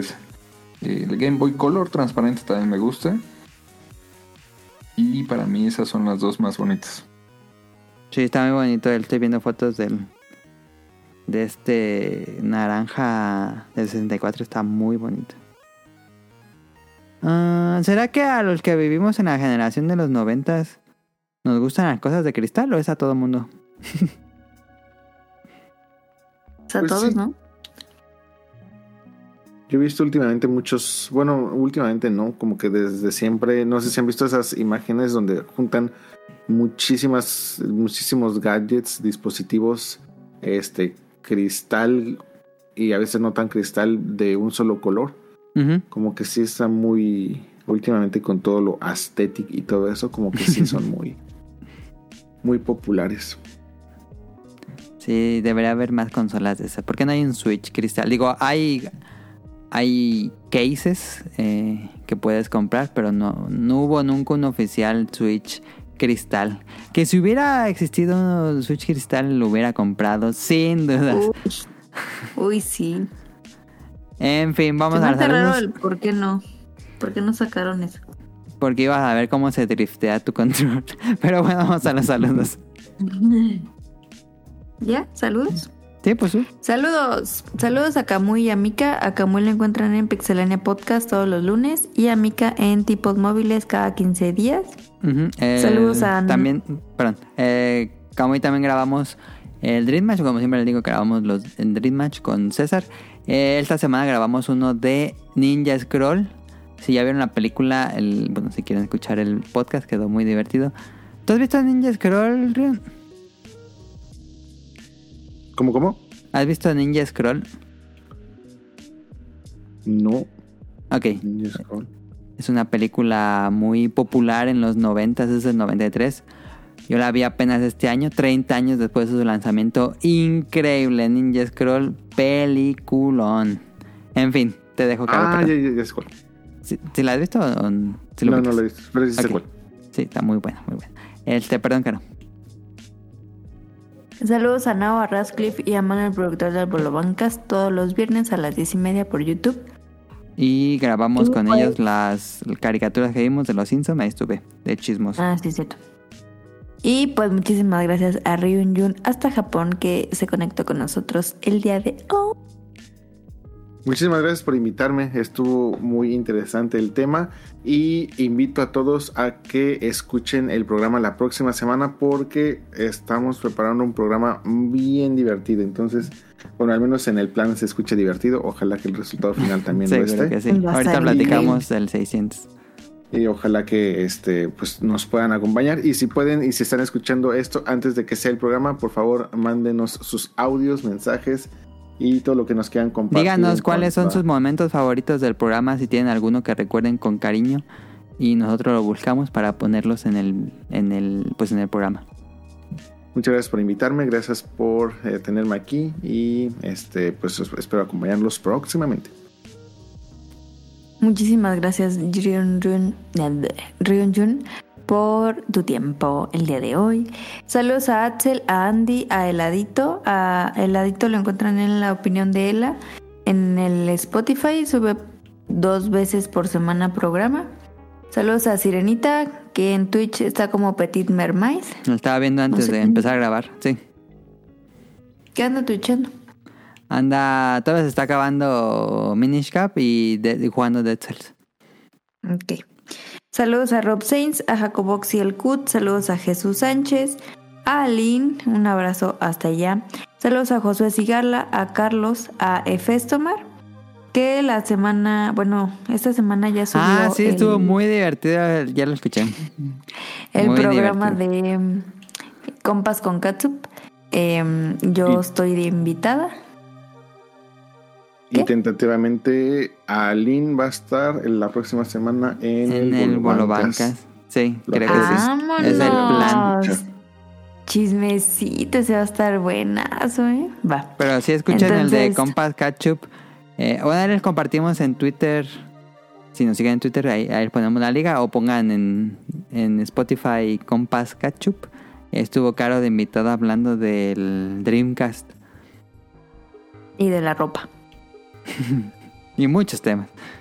Eh, está, está muy cagado. Hasta. BetaQuest hubo. Sí, y, y Betacuest es el que me gusta de la Amazon. No, hombre, joyita. Eh, y Efestomar también tiene un shortcast que se llama Dispositivos móviles, que según me dijo que hoy lo está editando y que la semana se sube. ¿Tú le Ah. crees? Yo no. Teaser. Pero a lo mejor esta semana tenemos programa, a lo mejor no, no se sabe. Saludos a Protoshoot hasta Canadá, que ya nos ha mandado preguntas. Saludos a, a Eric Muñetón, al señor Suki, a Gerardo Olvera. Saludos a Oscar Guerrero, a Mauricio Garduño, a Game Forever, a Gustavo Mendoza, a Gustavo Álvarez, a Andrew Lesink, a Marco Bolaño. Saludos a Vente Madreo, al Quique Moncada. Saludos a Carlos, del doctor Carlos Adrián Katzerker. Saludos a Cadasco hasta Japón, a Helter Skelter, a Daggett y al Yuyos, que ya se, ya se agregó a la lista. y pues eh, síganos en arroba podcastbeta en Twitter. Suscríbanse al canal de Apple Podcasts, iBox o Spotify. Programas nuevos cada domingo. Episodios viejos en langaria.net. Y pues muchísimas gracias a ustedes. Sale, va. Este próximo programa 600, como le dijo ya Rion y le dijimos en el pasado, si quieren mandarnos su audio, su su o mensaje por escrito, no, no habría problema. Si quieren escribirnos, ya sea en Twitter o a correo, si quieren escribirnos a un correo, si no tienen Twitter y no quieren hacer un Twitter, eh, nos pueden escribir a arroba snack, así como, como la comida, snack, S-N-A-C-K, Hunters, H-U-N-T-E-R-S, snack hunters, arroba gmail.com. Hay, tenemos un podcast, un, mail del podcast, pero ese no lo ¿Acaso esto reviso es un tan seguido. de que va a regresar Snack Hunters? No, el que es el, el mail del podcast mm, no lo uso casi para nada, pero todavía existe. Eh, pero me hace más fácil el Snack Hunters. O, mm, o sí, este no tenemos. O si quieren seguirnos por nuestras cuentas personales de Twitter, también pueden escribirnos ahí, no, no habrá problema. Pero ya saben, recuerden escribirnos sus mejores momentos, si quieren algún mensaje que queramos que reproduzcamos ahí en el 600. Va a estar muy divertido. Nos vemos ahora sí. La próxima entramos a los 600 episodios numerados. Yay. Bye. Bye. Nos vemos. Gracias a todos.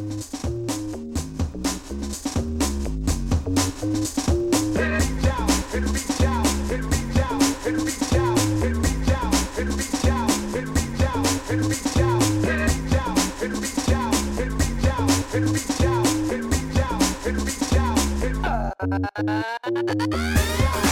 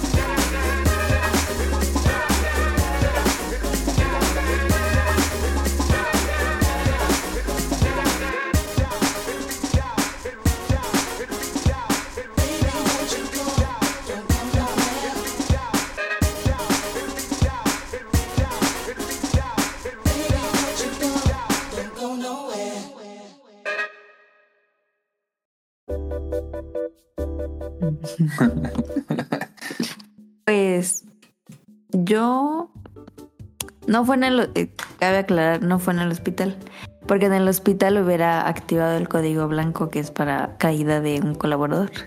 Pero no estaba en el hospital. Estaba en el corporativo. Entonces, ahí toda la gente es muy elegante y te tienes que vestir muy elegante. Entonces llevaba unos zapatitos, así, zapatitos, como de charol. Y sí, y estaban pues resbalositos, ¿no?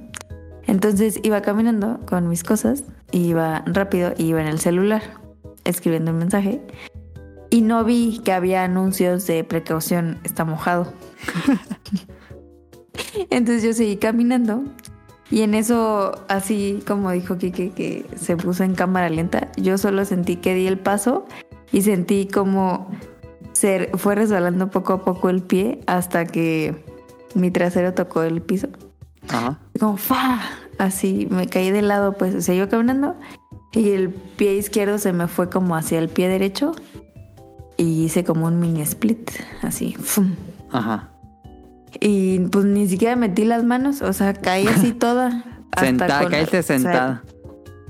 no, o sea, caí toda, o sea, mi brazo, mi hombro tocó el piso así. Ah, ya caíste de lado Tras. entonces.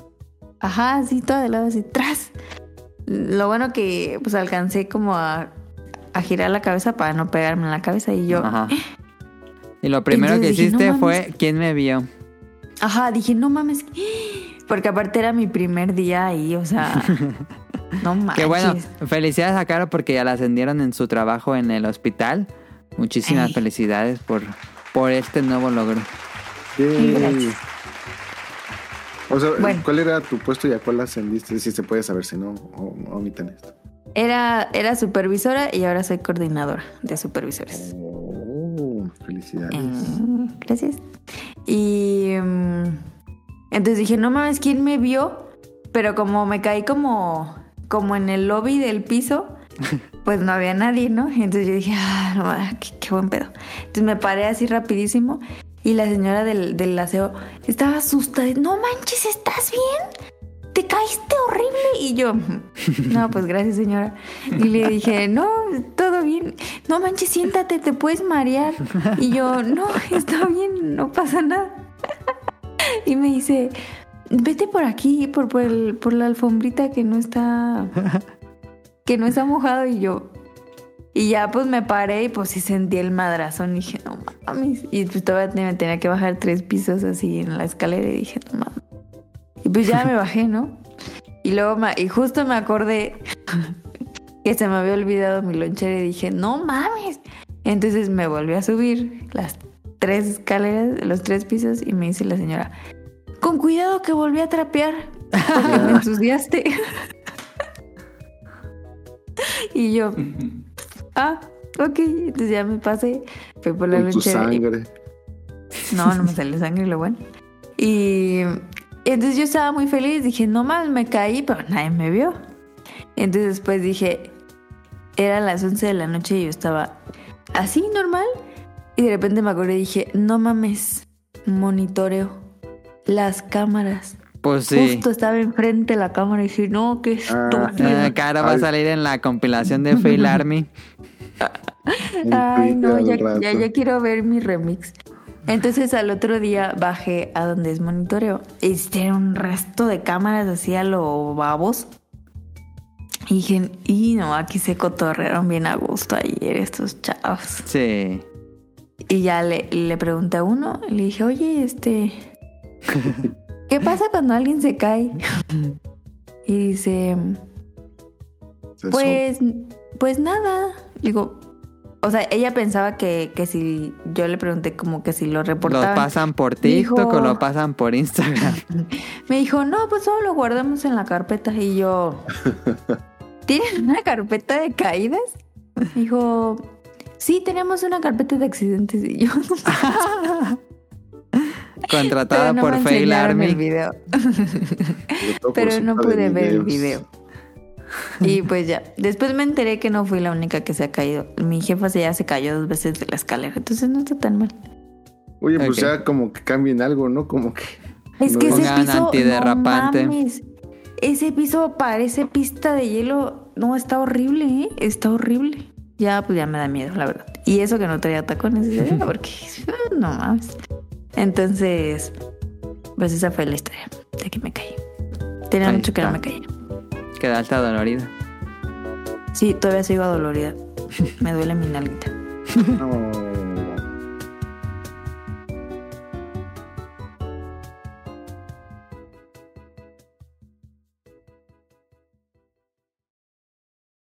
Good luck.